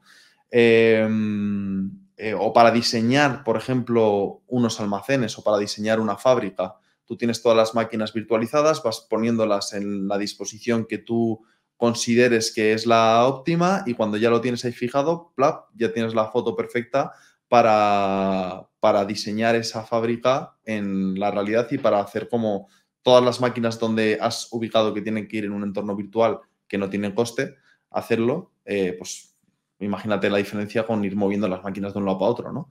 Em, no lo sé, son muchos. Yo el, caso de uso que más veo, fíjate, en productividad, es con la realidad mixta que va a venir ahora, con las postres que por cierto me llegan mañana, eh, o deberían llegarme mañana, mañana es el día de lanzamiento, el caso que más veo y que más creo que vamos a empezar a ver en, las empresas es el pasearte por las empresas con gafas de realidad aumentada. ¿Por qué? Pues porque imagínate poder tener a tiempo real sobre la maquinaria que utiliza tu empresa su estado, ¿no? Para mantenimiento yo lo veo brutal. Imagínate una máquina que esa información seguramente ya esté online de alguna manera, ¿no? Pues poder hacer como una conexión entre gafa y datos que obtiene la máquina de, no, pues este escáner necesita tal revisión o este no sé qué necesita tal o cual cosa, ¿no? Y una persona de mantenimiento, yo me lo imagino con unas gafas de realidad aumentada diciendo, ah, mira, ¿y qué le pasa a este? Ah, sí, mira, le pasa esto, le pasa esto. Y todo es hologramas, ¿no? nada es real. Imagínate cuántas pantallas van a desaparecer, eh, ¿no? Lo visual que va a ser todo. O tu primer día en la empresa, y ves un bloque ahí de, oficinas, ¿no? Que no sabes muy bien qué es cada cosa y te pones unas gafas y de pronto te ponen como si estuvieses en el Carrefour, ¿no? Cartelitos de aquí está el área de contabilidad, aquí está el área de no sé qué. Pues son pequeños casos de uso que poco a poco pues eh, se van a ir implementando. Y, lo, lo, curioso es que donde más está avanzando todo esto es en el mundo empresarial. O sea, en el mundo empresarial de momento es donde más innovaciones se está viendo porque Claro, las empresas son las que tienen músculo financiero para pagar desarrollos caros. Un consumidor final, de momento, no hay tantos como para poder hacer tú una aplicación y que la consuman dos millones de personas y entonces esa aplicación sea rentable. Así que es como que eso se está postergando hasta que haya un mercado potencial grande de consumidores con gafas de realidad aumentada y mixta y ella sí. El, propio mercado de, los ordenadores en sí, el que no tengas que comprar más ordenadores, sino que con la gafa te aparezcan tres tres, tres pantallas diferentes. O sea, eso ya es un mercado que, al que ataca Meta con, su, con, las gafas. sí, total, total, total. yo, yo, veo micromercado, bueno, micro, macro mercados muy diversos, de muchos, de muchos estilos diferentes. O sea, creo que sobre todo en las empresas es donde más se nota eh, el aumento de productividad de esta tecnología. Sí, te hago una pregunta ahí con en ese respecto. El, la innovación o, las nuevas tecnologías que se están desarrollando con VR y, AR están siendo más dictaminadas por lo que piden las empresas, es decir, las empresas agarran y dicen tengo este problema, haceme una custom made solution, o es más, va un emprendedor y dice, bueno, voy a solucionar este problema, voy a las empresas y se las vendo. Pues yo te diría que una mezcla de las dos cosas, pero de la siguiente manera, ¿vale? Yo creo que generalmente en un porcentaje bastante alto eh, viene de problemas que tienen las empresas y de expertos que asesoran qué tipos de problemas sí que se pueden solucionar con realidad virtual y aumentada y qué tipos de problemas eh, no está la tecnología madura como para solucionarlos de esa manera. Eh, entonces, en ese sentido, las mejores ideas siempre van a venir de las empresas, nunca de los desarrolladores. De los desarrolladores van a venir la orientación adecuada, la propuesta adecuada y sobre todo la capacidad de ejecución de la solución que se plantee. Em, eh, pero las mejores ideas, obviamente, nadie mejor que cada negocio en sí mismo o cada ejecutivo de un negocio, nadie mejor que ese ejecutivo, que ese CEO, que ese director de marketing conoce las necesidades de su negocio. Por lo tanto, a ti te llegan con un problema y tú tienes que dar la solución adecuada. ¿Cuándo eres tú el que propone un problema que está resuelto de una manera determinada? Cuando ya lo has hecho para otra empresa, pero es que normalmente esa otra empresa es la que ya te viene, ¿no? Con, con esa. Entonces, es, yo creo que la forma de darle solución al problema es lo que aporta el proveedor de realidad virtual y aumentada. Porque te llegan y, por ejemplo, te dicen, eh, bueno, pues mira, esta máquina queremos hacer un training con ella. Está súper abierto, ¿no? O sea, ¿cómo va a ser ese training? Eh, ¿Va a ser en realidad aumentada o va a ser en realidad virtual? Ellos no lo saben. Lo tienes que averiguar tú cuál es la solución mejor para ese problema. ¿Cómo es la máquina? ¿Es grande o es pequeña? ¿Va a haber que llevarla para hacer demos en, en eventos o precisamente es el problema, que no, no, puedes transportar la máquina para hacer demos en eventos. Entonces vas llegando como una serie de conclusiones y, y así es como pues poco a poco pues vas dando la solución al problema. Pero eh, respondiendo eh, cortamente a tu pregunta, es generalmente las empresas las que vienen con el problema y el proveedor el que le, el que le ofrece una solución adecuada a ese problema. Sí, yo para introducir a la segunda, a la segunda, al segundo bloque, que era el de inteligencia artificial y su relación con, con las tecnologías inmersivas y demás, si nos puedes un poco explicar qué es lo último que, se ha, que ha sacado Meta en el MetaQuest, el, el MetaConnect, perdón, que, que sacó hace, hace, muy poco, no sé exactamente cuánto hace, pero unas pues, semanas. Sí, un, un, par de semanas nada más. Eh, pues a ver, lo curioso es que el MetaConnect era normalmente una sesión en la que se hablaba en un 95%, por no decir un 100%, de realidad virtual y aumentada. Y este es el primer año en el que se ha hablado bastante más de inteligencia artificial que de realidad virtual y aumentada.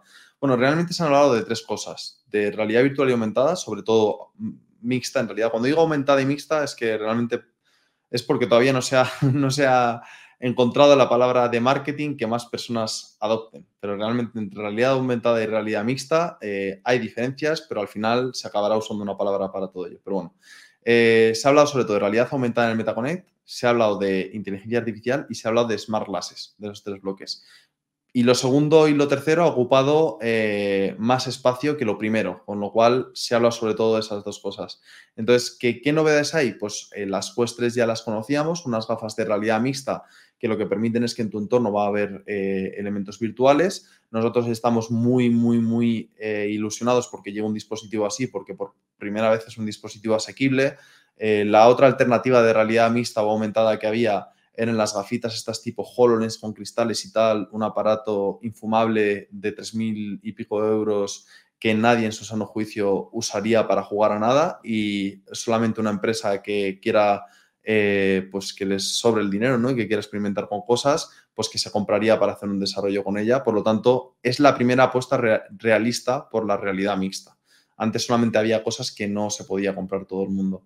Así que, eh, pues eso, las, las Quest 3 es una de las principales novedades, pero que realmente no es mucha novedad porque ya se conocían bastante las características que iban a tener.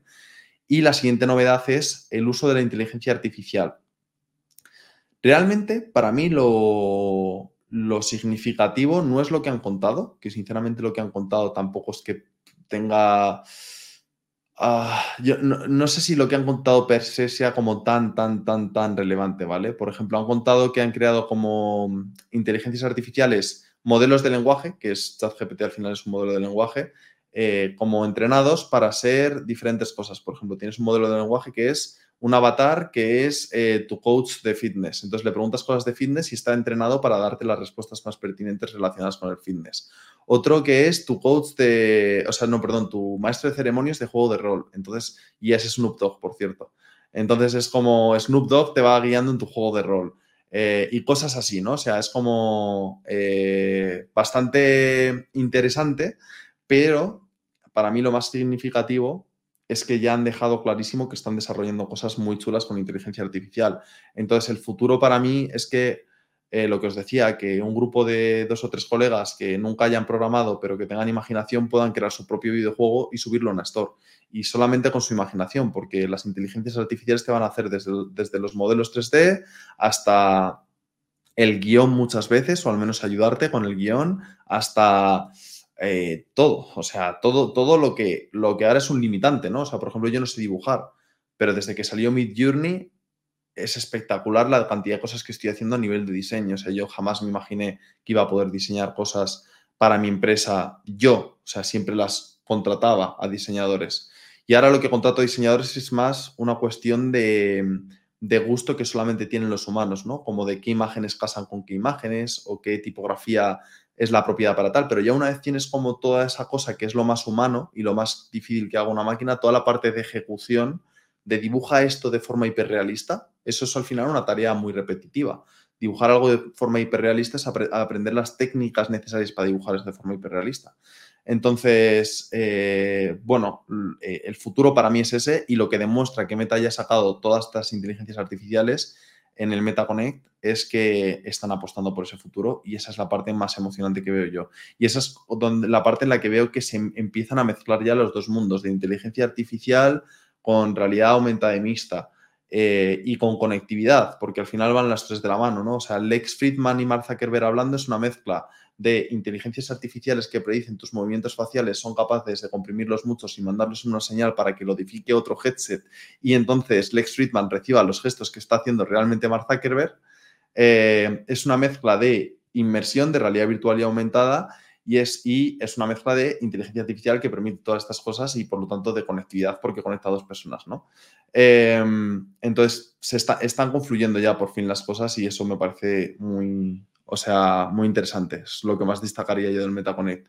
Y por supuesto, las Smart Glasses que ya hemos comentado antes y que para mí van a ser el, futuro próximo.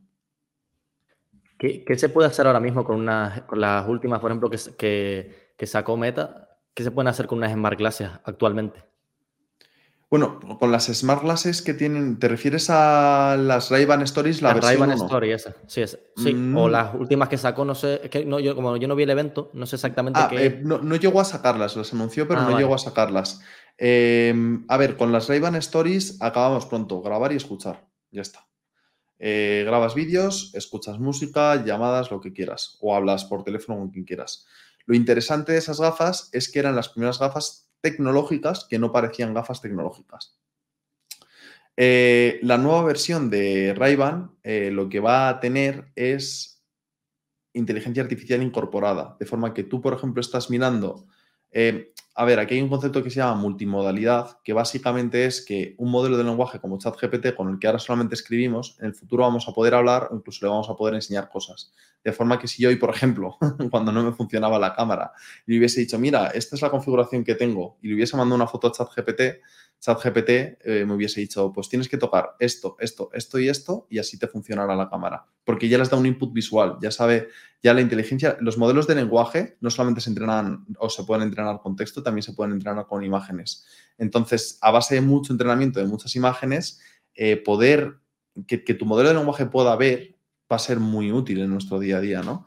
Entonces, eh, no te digo lo que se puede hacer ahora porque no lo saben ni ellos, creo. O sea, creo que están intentando meterle todo lo que puedan y no sé hasta dónde llegarán, ni sé cómo será la siguiente versión.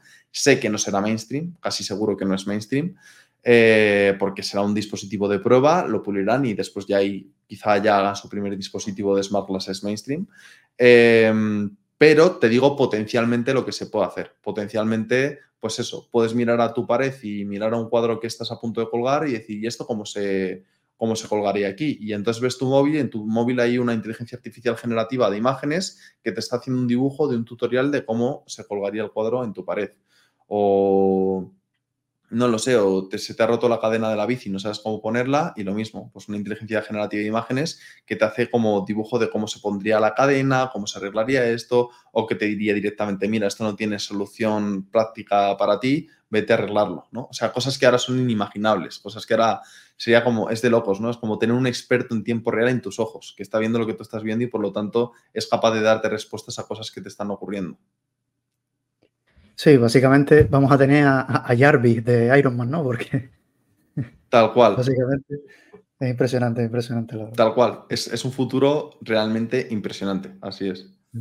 Yo te quería preguntar sobre, sobre cómo de avanzado está, porque mencionaste cómo que con la inteligencia artificial Meta intenta proveer imágenes, vídeos y que de cierta forma pues puedas, no tengas tú que crear esa ese vídeo publicitario, sino que se, cree solo, por así decirlo.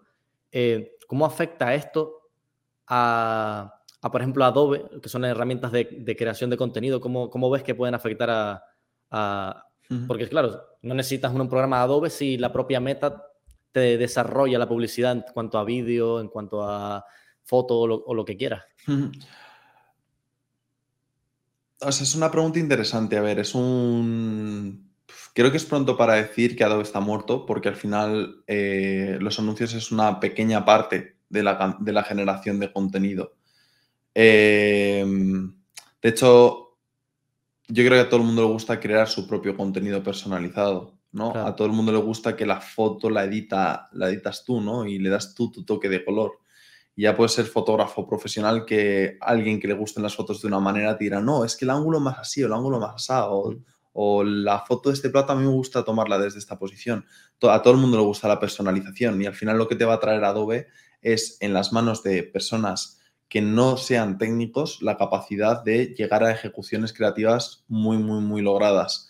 Em, eh, es que es, o sea, no, no, creo que, no creo que Meta se vaya a centrar sea, creo que Meta las, usa ahora para eso eh, y en el futuro es probable que lo que haga sea coger un, vídeo que ya tengas generado tú, a lo mejor su herramienta como que te lo tunea, ¿no? Y te da diferentes finales para ese vídeo que tú ya has hecho, eh, pero no creo que se vaya a cargar la personalización Meta. Y creo que lo que va a hacer es, como con anuncios ya personalizados que ya hayan creado otras personas, ahí es cuando va, Estoy teorizando totalmente, ¿eh? o sea, aquí es, eh, soy yo divagando sobre el futuro de la publicidad online. No sé si será así, pero, pero mm, claramente afecta a Adobe, claramente, pero es cierto que se están moviendo bastante rápido y que están comprando empresas. De hecho, la empresa Runway, eh, que es una de las empresas de generación de, de vídeo mediante inteligencia artificial más potentes que hay ahora mismo, la han adquirido hace poco. Entonces,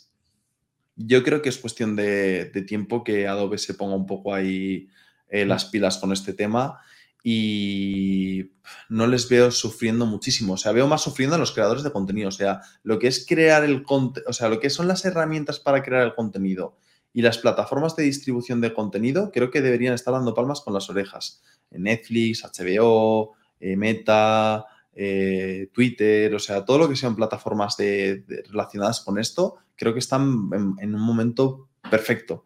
Eh, uf, lo tienes un poco duro o complicado si eres creador de contenido muy especializado en un tipo. O sea, por ejemplo, los diseñadores gráficos, estoy seguro de que han visto cómo su trabajo eh, caía en picado. Los locutores, con el tema de las voces y tal, estoy seguro también de que han visto cómo, cómo sus ingresos han bajado. más que nada, yo contrataba mucha locución y es que sinceramente ahora mismo no me resulta práctico. O sea, tengo IAs que hacen locución y que le puedo pedir 400 takes y no van a decir, oye, pero si ya lo he hecho 400 veces. Em, no, no, es que los locutores se quejen, sino que es razonable que cualquier humano, después de hacer una cosa 400 veces, diga basta. Sin embargo, una máquina no dice basta ni a la 1.500.000 porque es una máquina. Em, entonces, bueno, sí, que es una, una bomba enorme eh, que afecta a todo un ecosistema así, que en concreto a Adobe le vaya a hacer muchísimo daño, pues está por ver. Yo no, lo no creo que no creo al menos que tan tan tanto como parecía al principio. Sí, yo te quería hacer la pregunta porque literal eh, Pedro en su canal cuando fuimos presenté la idea de Adobe porque yo mismo la tengo en cartera y me hizo esta pregunta y yo me quedé a cuadros literal porque no sabía cómo, cómo estaba desarrollado, cómo desarrollado estaba la tecnología o cómo afectaría Adobe de primera mano. Y tiene bastante sentido el hecho de que cada uno quiera darle su toque, porque al fin y al cabo me imagino Coca-Cola. No creo que deje a manos de lo que pueda realizar la IA de Meta su marca y cómo qué quiere representar con la marca y, y demás. Entonces, me deja un poco más tranquilo, la verdad. bueno, a ver, es, es, mi, es mi, opinión, ¿eh? O sea, quiero decir que aquí sí que soy yo totalmente divagando, pero a ver, creo que tiene sentido que, que, no sea una industria que de la noche a la mañana caiga en picado y sufra un batacazo bestial, ¿eh? O sea, creo que están haciendo las cosas bien, de hecho. Sí, David, querías tú hacer una, ¿no? Una pregunta. Eh, no, no, solo quería puntualizar que a lo ah. mejor el principal problema eh, con el tema de, por ejemplo, los diseñadores gráficos y este tipo de trabajos que, pues, por cómo ha surgido y cómo está aumentando el uso de la inteligencia artificial, pues puede ver disminuido su capacidad de poder ofrecer servicios. Es como que creo que si se va a cargar algo, esta tecnología es más bien, pues, a los pequeños diseñadores, más bien los freelancers, porque como dijeron ustedes, no creo que Coca-Cola quiera dejar su campaña de marketing en manos de una inteligencia artificial pero sí es mucho más probable que a lo mejor nosotros, si queremos diseñar algo, pues en vez de tener que contratar al diseñador gráfico que conocemos, pues podamos apalancarnos en esta tecnología. Entonces, como que creo que va a haber como mucha desigualdad entre los altos niveles de empresas y demás con el mundo más real, por así decirlo. No sé qué opinan ustedes. O sea, yo estoy de acuerdo contigo. Creo que no van a desaparecer, pero sí que creo que el tipo de trabajo va a cambiar bastante. O sea, por ejemplo, en, la industria del 3D era bastante común en los grandes estudios de 3D eh, ver a programadores.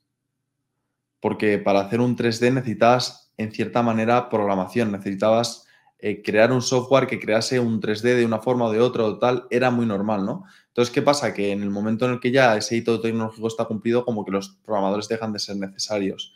Eh, entonces, yo creo que eh, es una tecnología que es deflacionaria. La inteligencia artificial es deflacionaria de todo. O sea, porque imagínate, es que en el momento en el que tú puedas, eh, pues no lo sé, si tú tienes una empresa que hace pasos de cristal y gracias a una inteligencia artificial que empieza a revolucionar todo, cómo funciona, cómo opera, cómo cada máquina, cada proceso, y de pronto es 100 veces más rápido, por narices los, los vasos van a ser más baratos.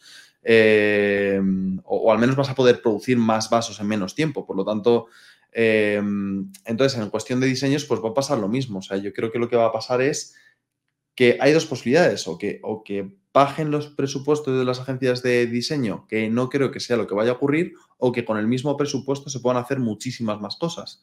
Y por lo tanto empujen a todas las empresas como a adaptarse a eso y como a, es mi visión de cómo creo que va a afectar esto. ¿eh? O sea, al final creo que con menos se va a poder hacer más y por lo tanto probablemente los presupuestos se mantengan más o menos parecidos, pero con esos presupuestos se puedan hacer campañas de, de, otra de otras dimensiones completamente diferentes. Sí, yo, en, la, última, en la el último quarter, la última call de Adobe, ya hablaban de esto, como que porque le preguntaban, contra, si aparece la inteligencia artificial, ustedes van a, van a reducir puestos de trabajo y a ustedes se les va a ver afectado. Y ellos decían, sí, claro, pero si la demanda aumenta más que el número de puestos de trabajo que se van, eh, básicamente nos beneficia incluso.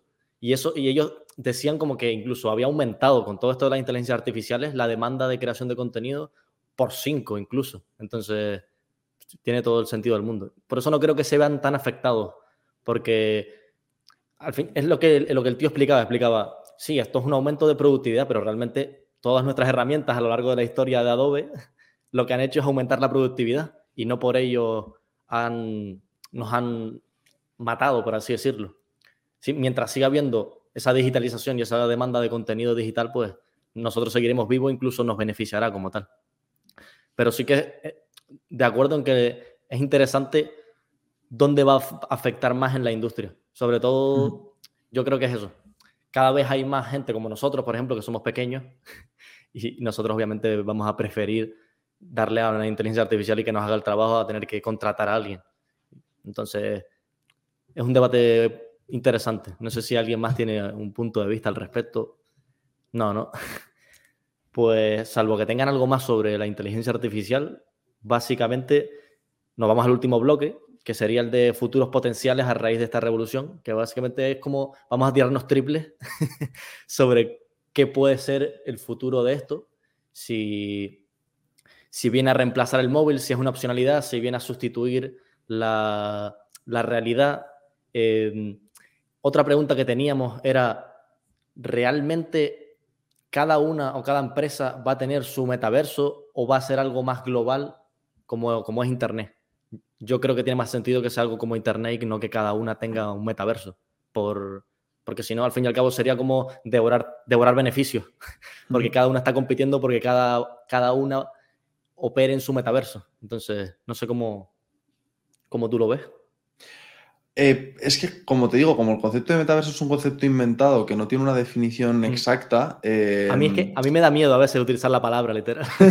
Digo, me van a matar. no, no, no. Lo que, pasa, lo que pasa es que, a ver, yo quiero que. Yo, yo, siempre que me han preguntado por el metaverso, siempre he dicho lo mismo. Digo, como no hay una definición exacta de metaverso, si quieres te digo lo que para mí es el metaverso. Perfecto. Entonces, para, para mí el metaverso es todo el conjunto de realidad virtual y aumentada, o sea, toda la virtualización del mundo que va a convivir con nosotros, que ya convive en cierto modo con nosotros y de la cual no vas a poder escapar, porque incluso aunque a ti no te guste, si a otra persona sí le gusta y lo está consumiendo, te afecta a ti. Por ejemplo, si tú el año de salida de Pokémon Go ibas a cenar a un restaurante y enfrente había un Pikachu, cuando tú salías de ese restaurante te encontrabas a una horda de, eh, entrenadores Pokémon intentando capturar a su Pikachu.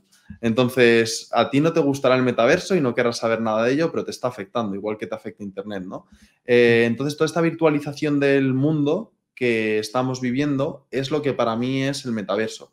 No es una aplicación social, no es algo que tú construyes, que tú creas, es como este concepto abstracto que es muy difícil de englobar en una palabra y que creo que Meta utilizó el metaverso para referirse a eso. Y como en ese momento están empujando más por la parte social, creo que la gente se quedó con esto más de que tú eras un avatar en el metaverso con un mundo virtual y tal y cual. Pero creo, para mí el metaverso tiene que ser incluso más amplio que eso. Tiene que ser una palabra que recoja todo lo que está ocurriendo, como Internet. ¿Qué es Internet? O sea, eh, Amazon es Internet. Amazon tiene su propio Internet. Es que Internet es un concepto. O sea, no es no es como la publicidad o como, o sea, son conceptos, son cosas que no, no puedes decir que una empresa tiene un Internet. O sea, entonces eh, yo lo veo así, o sea, yo creo que eh, cada empresa tendrá su manera de meterse en ese concepto que es el metaverso, tendrá sus propios conceptos del metaverso y tendrán determinadas cosas que como somos los humanos, que por lo general intentamos ser lo más eficientes que podemos, pues intentarán crear herramientas que ya utilicen muchos para que no les salgan tan caras desarrollarlas y por lo tanto eh, pues, pues eh, usen, pues como nos pasa ahora mismo, ¿no? Pues eh, es, por ejemplo, la plataforma en la que estamos, StreamYard, es de las más utilizadas para streaming. Pues ¿por qué es de las más utilizadas? Pues porque la gente le gustó, empezó a utilizarla mucho, StreamYard empezó a ganar cuota de mercado, empezó a invertir más y ahora son los que mejor lo hacen o de los que mejor lo hacen. Pues lo mismo pasará con el metaverso, o sea, aplicaciones como las de hablar como un avatar virtual eh, hiperrealista? Pues seguramente hay alguna, que seguramente sea la de Meta o la de Apple, probablemente la de Meta por la evolución que ya, pero quién sabe, eh, que la gente empieza a utilizar más. Y en el momento en el que esa empieza a ganar cuota de mercado, va a tener una capacidad y un músculo para reinvertir brutal. Y en el momento en el que ya todo el mundo utilice esa, ya dará igual que tú lo consigas, porque ya WhatsApp lo puede crear todo el mundo, pero ya utilizamos nuestro WhatsApp. Entonces, utilizamos nuestro WhatsApp, quiero decir, utilizamos la plataforma WhatsApp. O sea, ya pueden crear un Telegram, un lo que sea, que lo que utilizas es lo que más has utilizado a lo largo de los años, ¿no? Entonces, sí, yo creo que es tontería pensar que cada empresa vaya a crear su propia solución específica. Creo que cada empresa tendrá soluciones específicas o cada persona utilizará soluciones específicas y para determinadas cosas que sean como muy masivas tendrán una solución eh, pues más masiva, ¿no? Eh, Así es como lo veo yo, al menos. ¿Cuál, ¿Cuál, crees que es el, el, objetivo de Zuckerberg detrás de vender gafas? Porque, por ejemplo, en el caso de Microsoft, que creo que, no estoy seguro, pero creo que tiene alguna, no sé si se ha sacado alguna gafa, pero decidió colaborar directamente con, con, con Meta en lugar de... Ah, sí, Microsoft, sí, perdona, perdona. Sí, pero había pensado en Xbox, sí que tiene, Microsoft sí que tiene gafas, sí, perdona. Pero es como, con el movimiento de colaborar con Meta, parece como que lo deja de lado el, tema de, fabricar ellos mismos el hardware. ¿Cuál es el objetivo de, Zuckerberg? plan, generar adopción o porque realmente es como lo venden a break-even. Yo creo que es como una, una, manera de, pues como Tesla, que vende coches, pero realmente lo que te quieren dosar después, dentro de 15 años, son el autopilot, el robotaxi, y mil, la energía y demás. O sea, creo que por un lado, ellos están haciendo su I más D fuerte.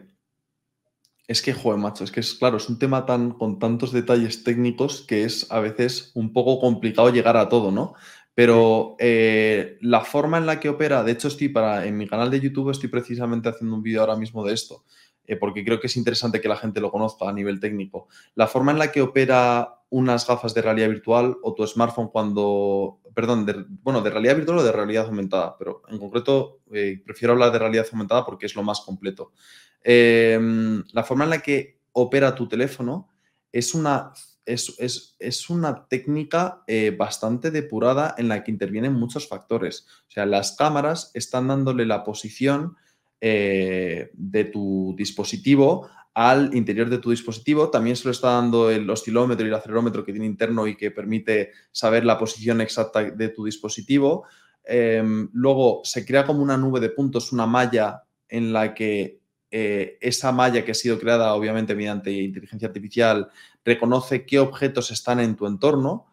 Cuando un objeto virtual pasa por detrás de un objeto real, como ese objeto real tiene una nube de puntos alrededor que es invisible, tú no la ves, pero como si pudiésemos ver lo que están haciendo las, cámaras de las gafas, esto es lo que están haciendo.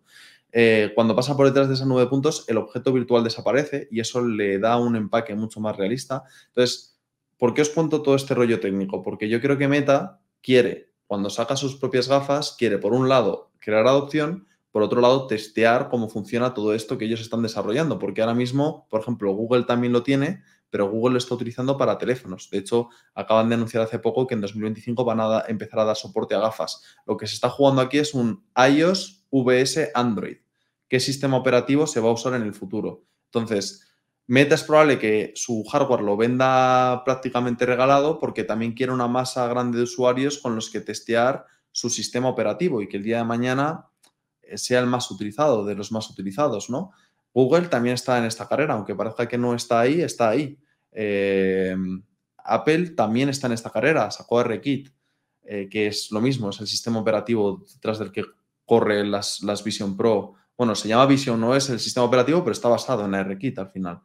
Eh, entonces, claro, ¿por qué saca Meta su propio hardware? Bueno, son los que más experiencia tienen ahora mismo en el mercado.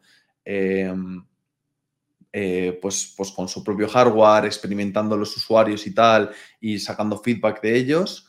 Eh, y hay como varias teclas que se pueden tocar ahí, como por ejemplo el tema de la store también, ¿no? Em, el tema de que pues a lo mejor ahora mismo no le genera revenue, pero a lo mejor en el futuro sí.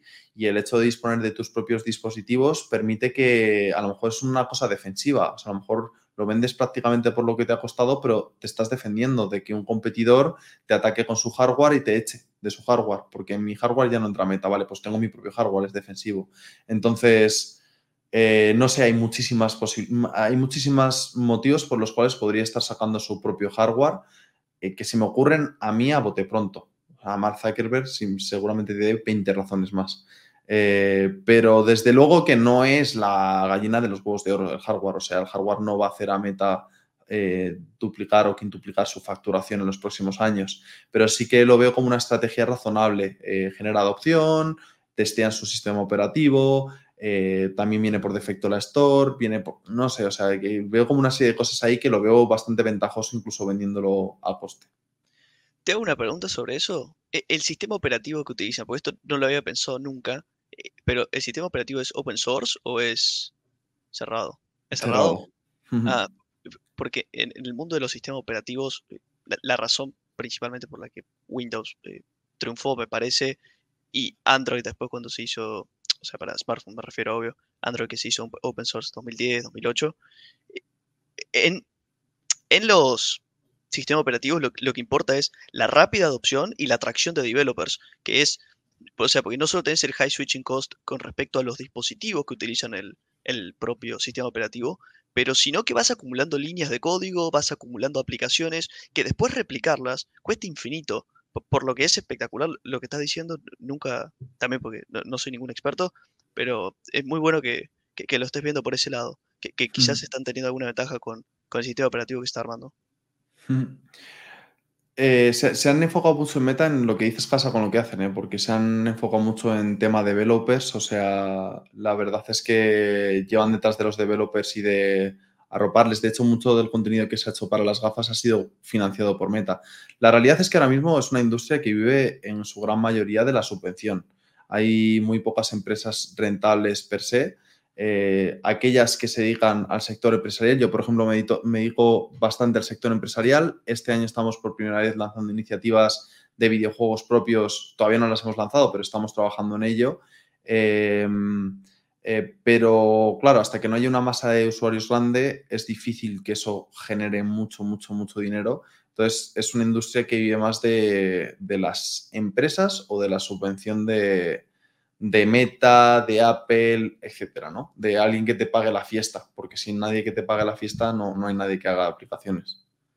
¿Y qué se tiene que dar para que haya esa adopción masiva? En plan, ¿qué crees que qué condicionantes crees que se tienen que dar para que pues esa curva exponencial de, adopción pues llegar, llegar a ese punto de que todo el mundo quiere utilizarlo?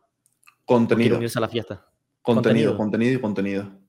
Eh, no, de nuevo, no me refiero a contenido vídeo, o sea, me refiero a videojuegos, todo, todo, todo el contenido que puedas meter en la gafa que sea específicamente pensado para esa gafa y que no lo puedas disfrutar de otra manera.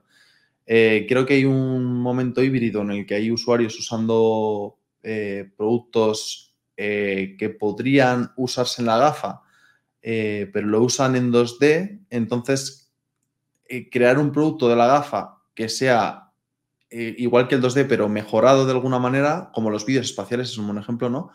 Eh, de forma que te pique el gusanillo, que quieras entrar en eso, ¿no?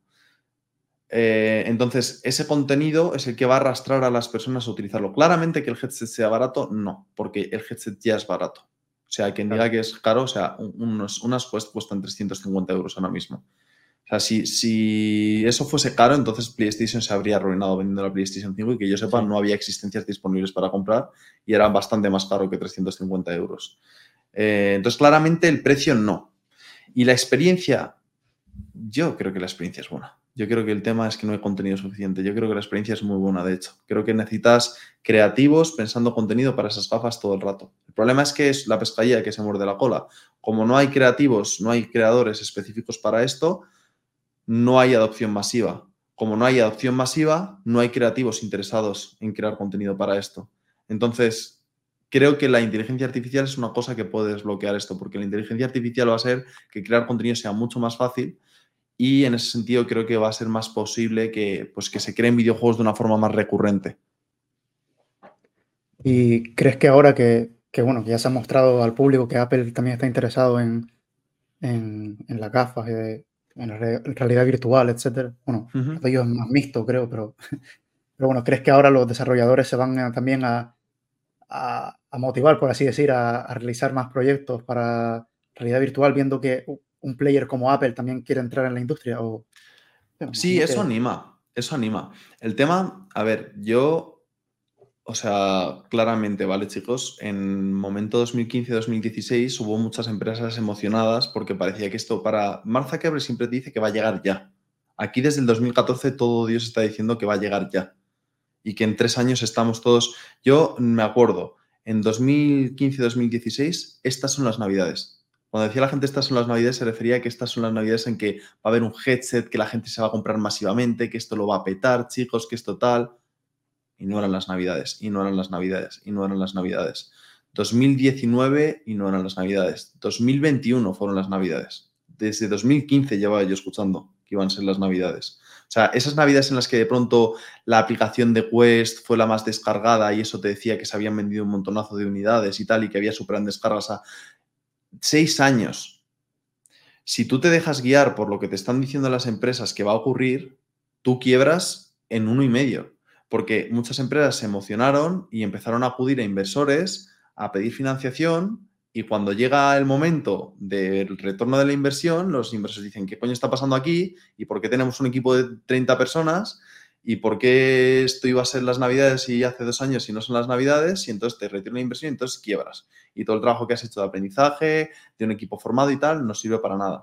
Entonces yo siempre he sido, la verdad, bastante precavido con esto y siempre he intentado que mis pasos se fuesen guiando no por lo que dicen Zuckerberg o Tim Cook o lo que sea que va a pasar, sino por lo que yo objetivamente veo que más o menos puede ocurrir con, lo, con la innovación que está viendo ahora. Por ejemplo, MetaQuest, eh, perdona, eh, las Quest 3.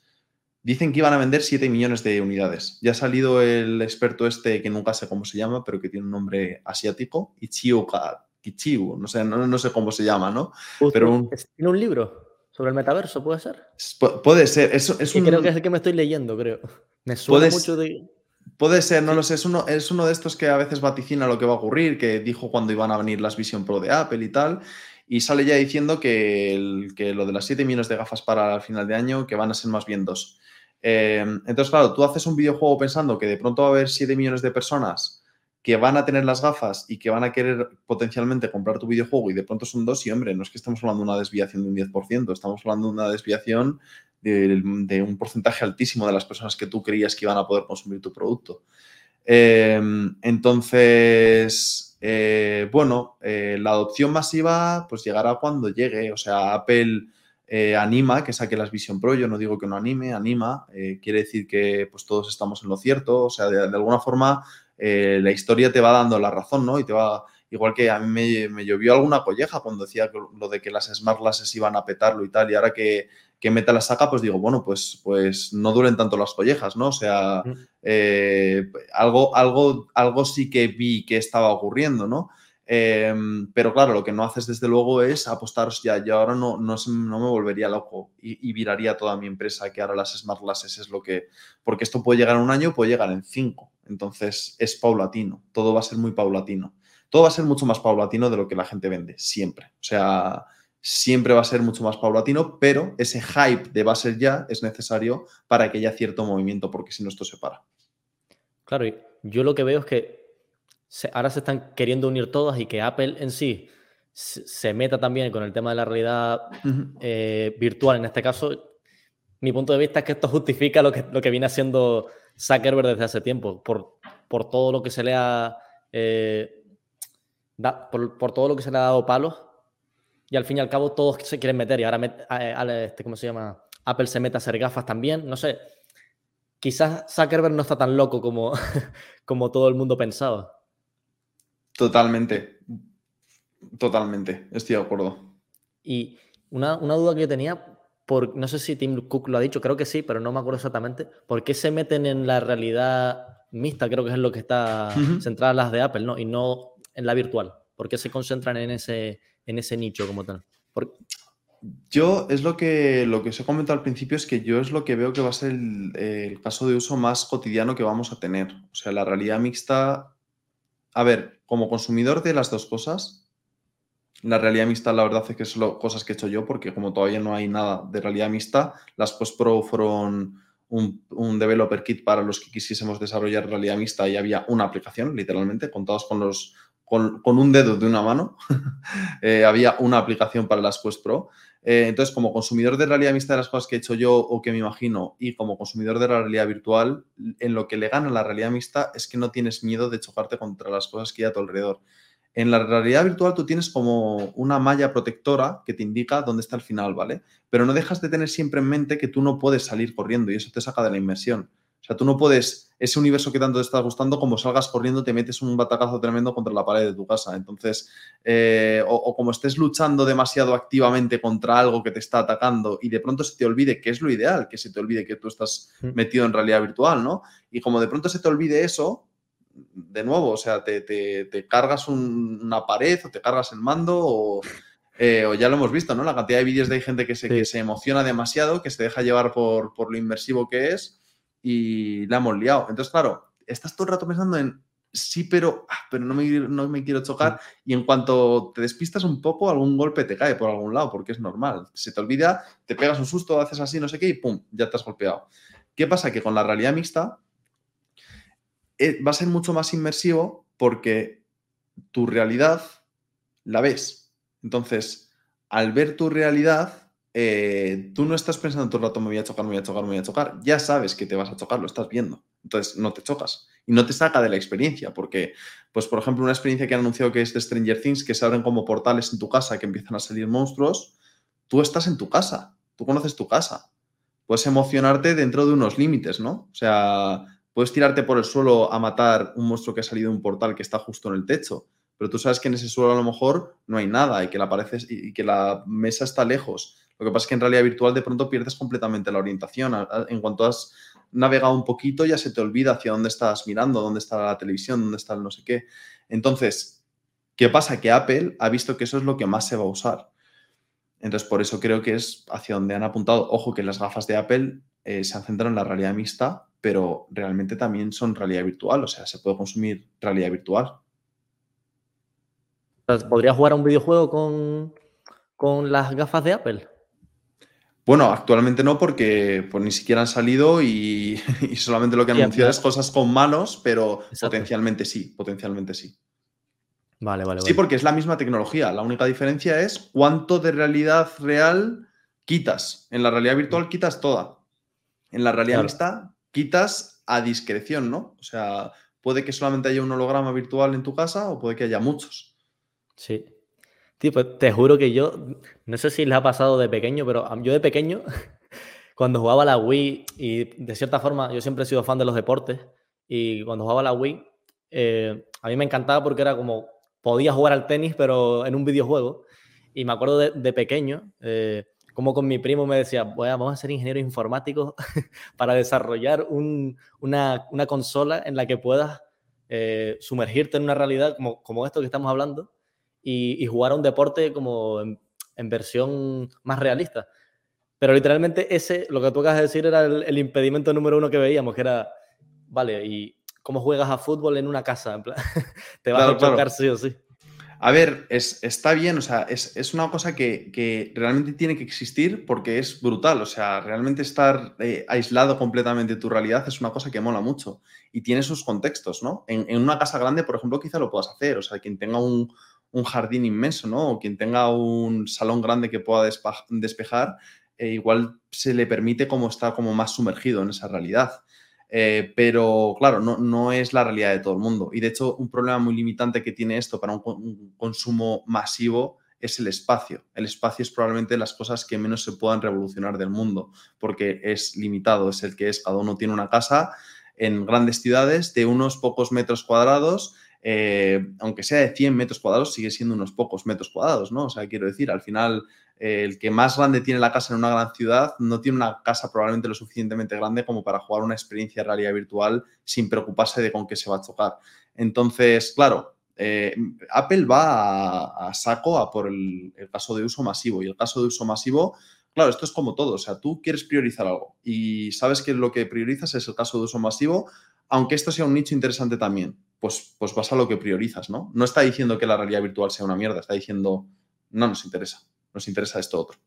Además, con nuestras gafas también se puede, en algún momento dirán, y además también se puede hacer realidad virtual. En el momento en el que haya un nicho, en el, momento en el que ya estén tal, no te preocupes que ya deben darán la, la moto, ¿no? Pero, pero eso, es, interesante ver eh, este futuro que nos espera.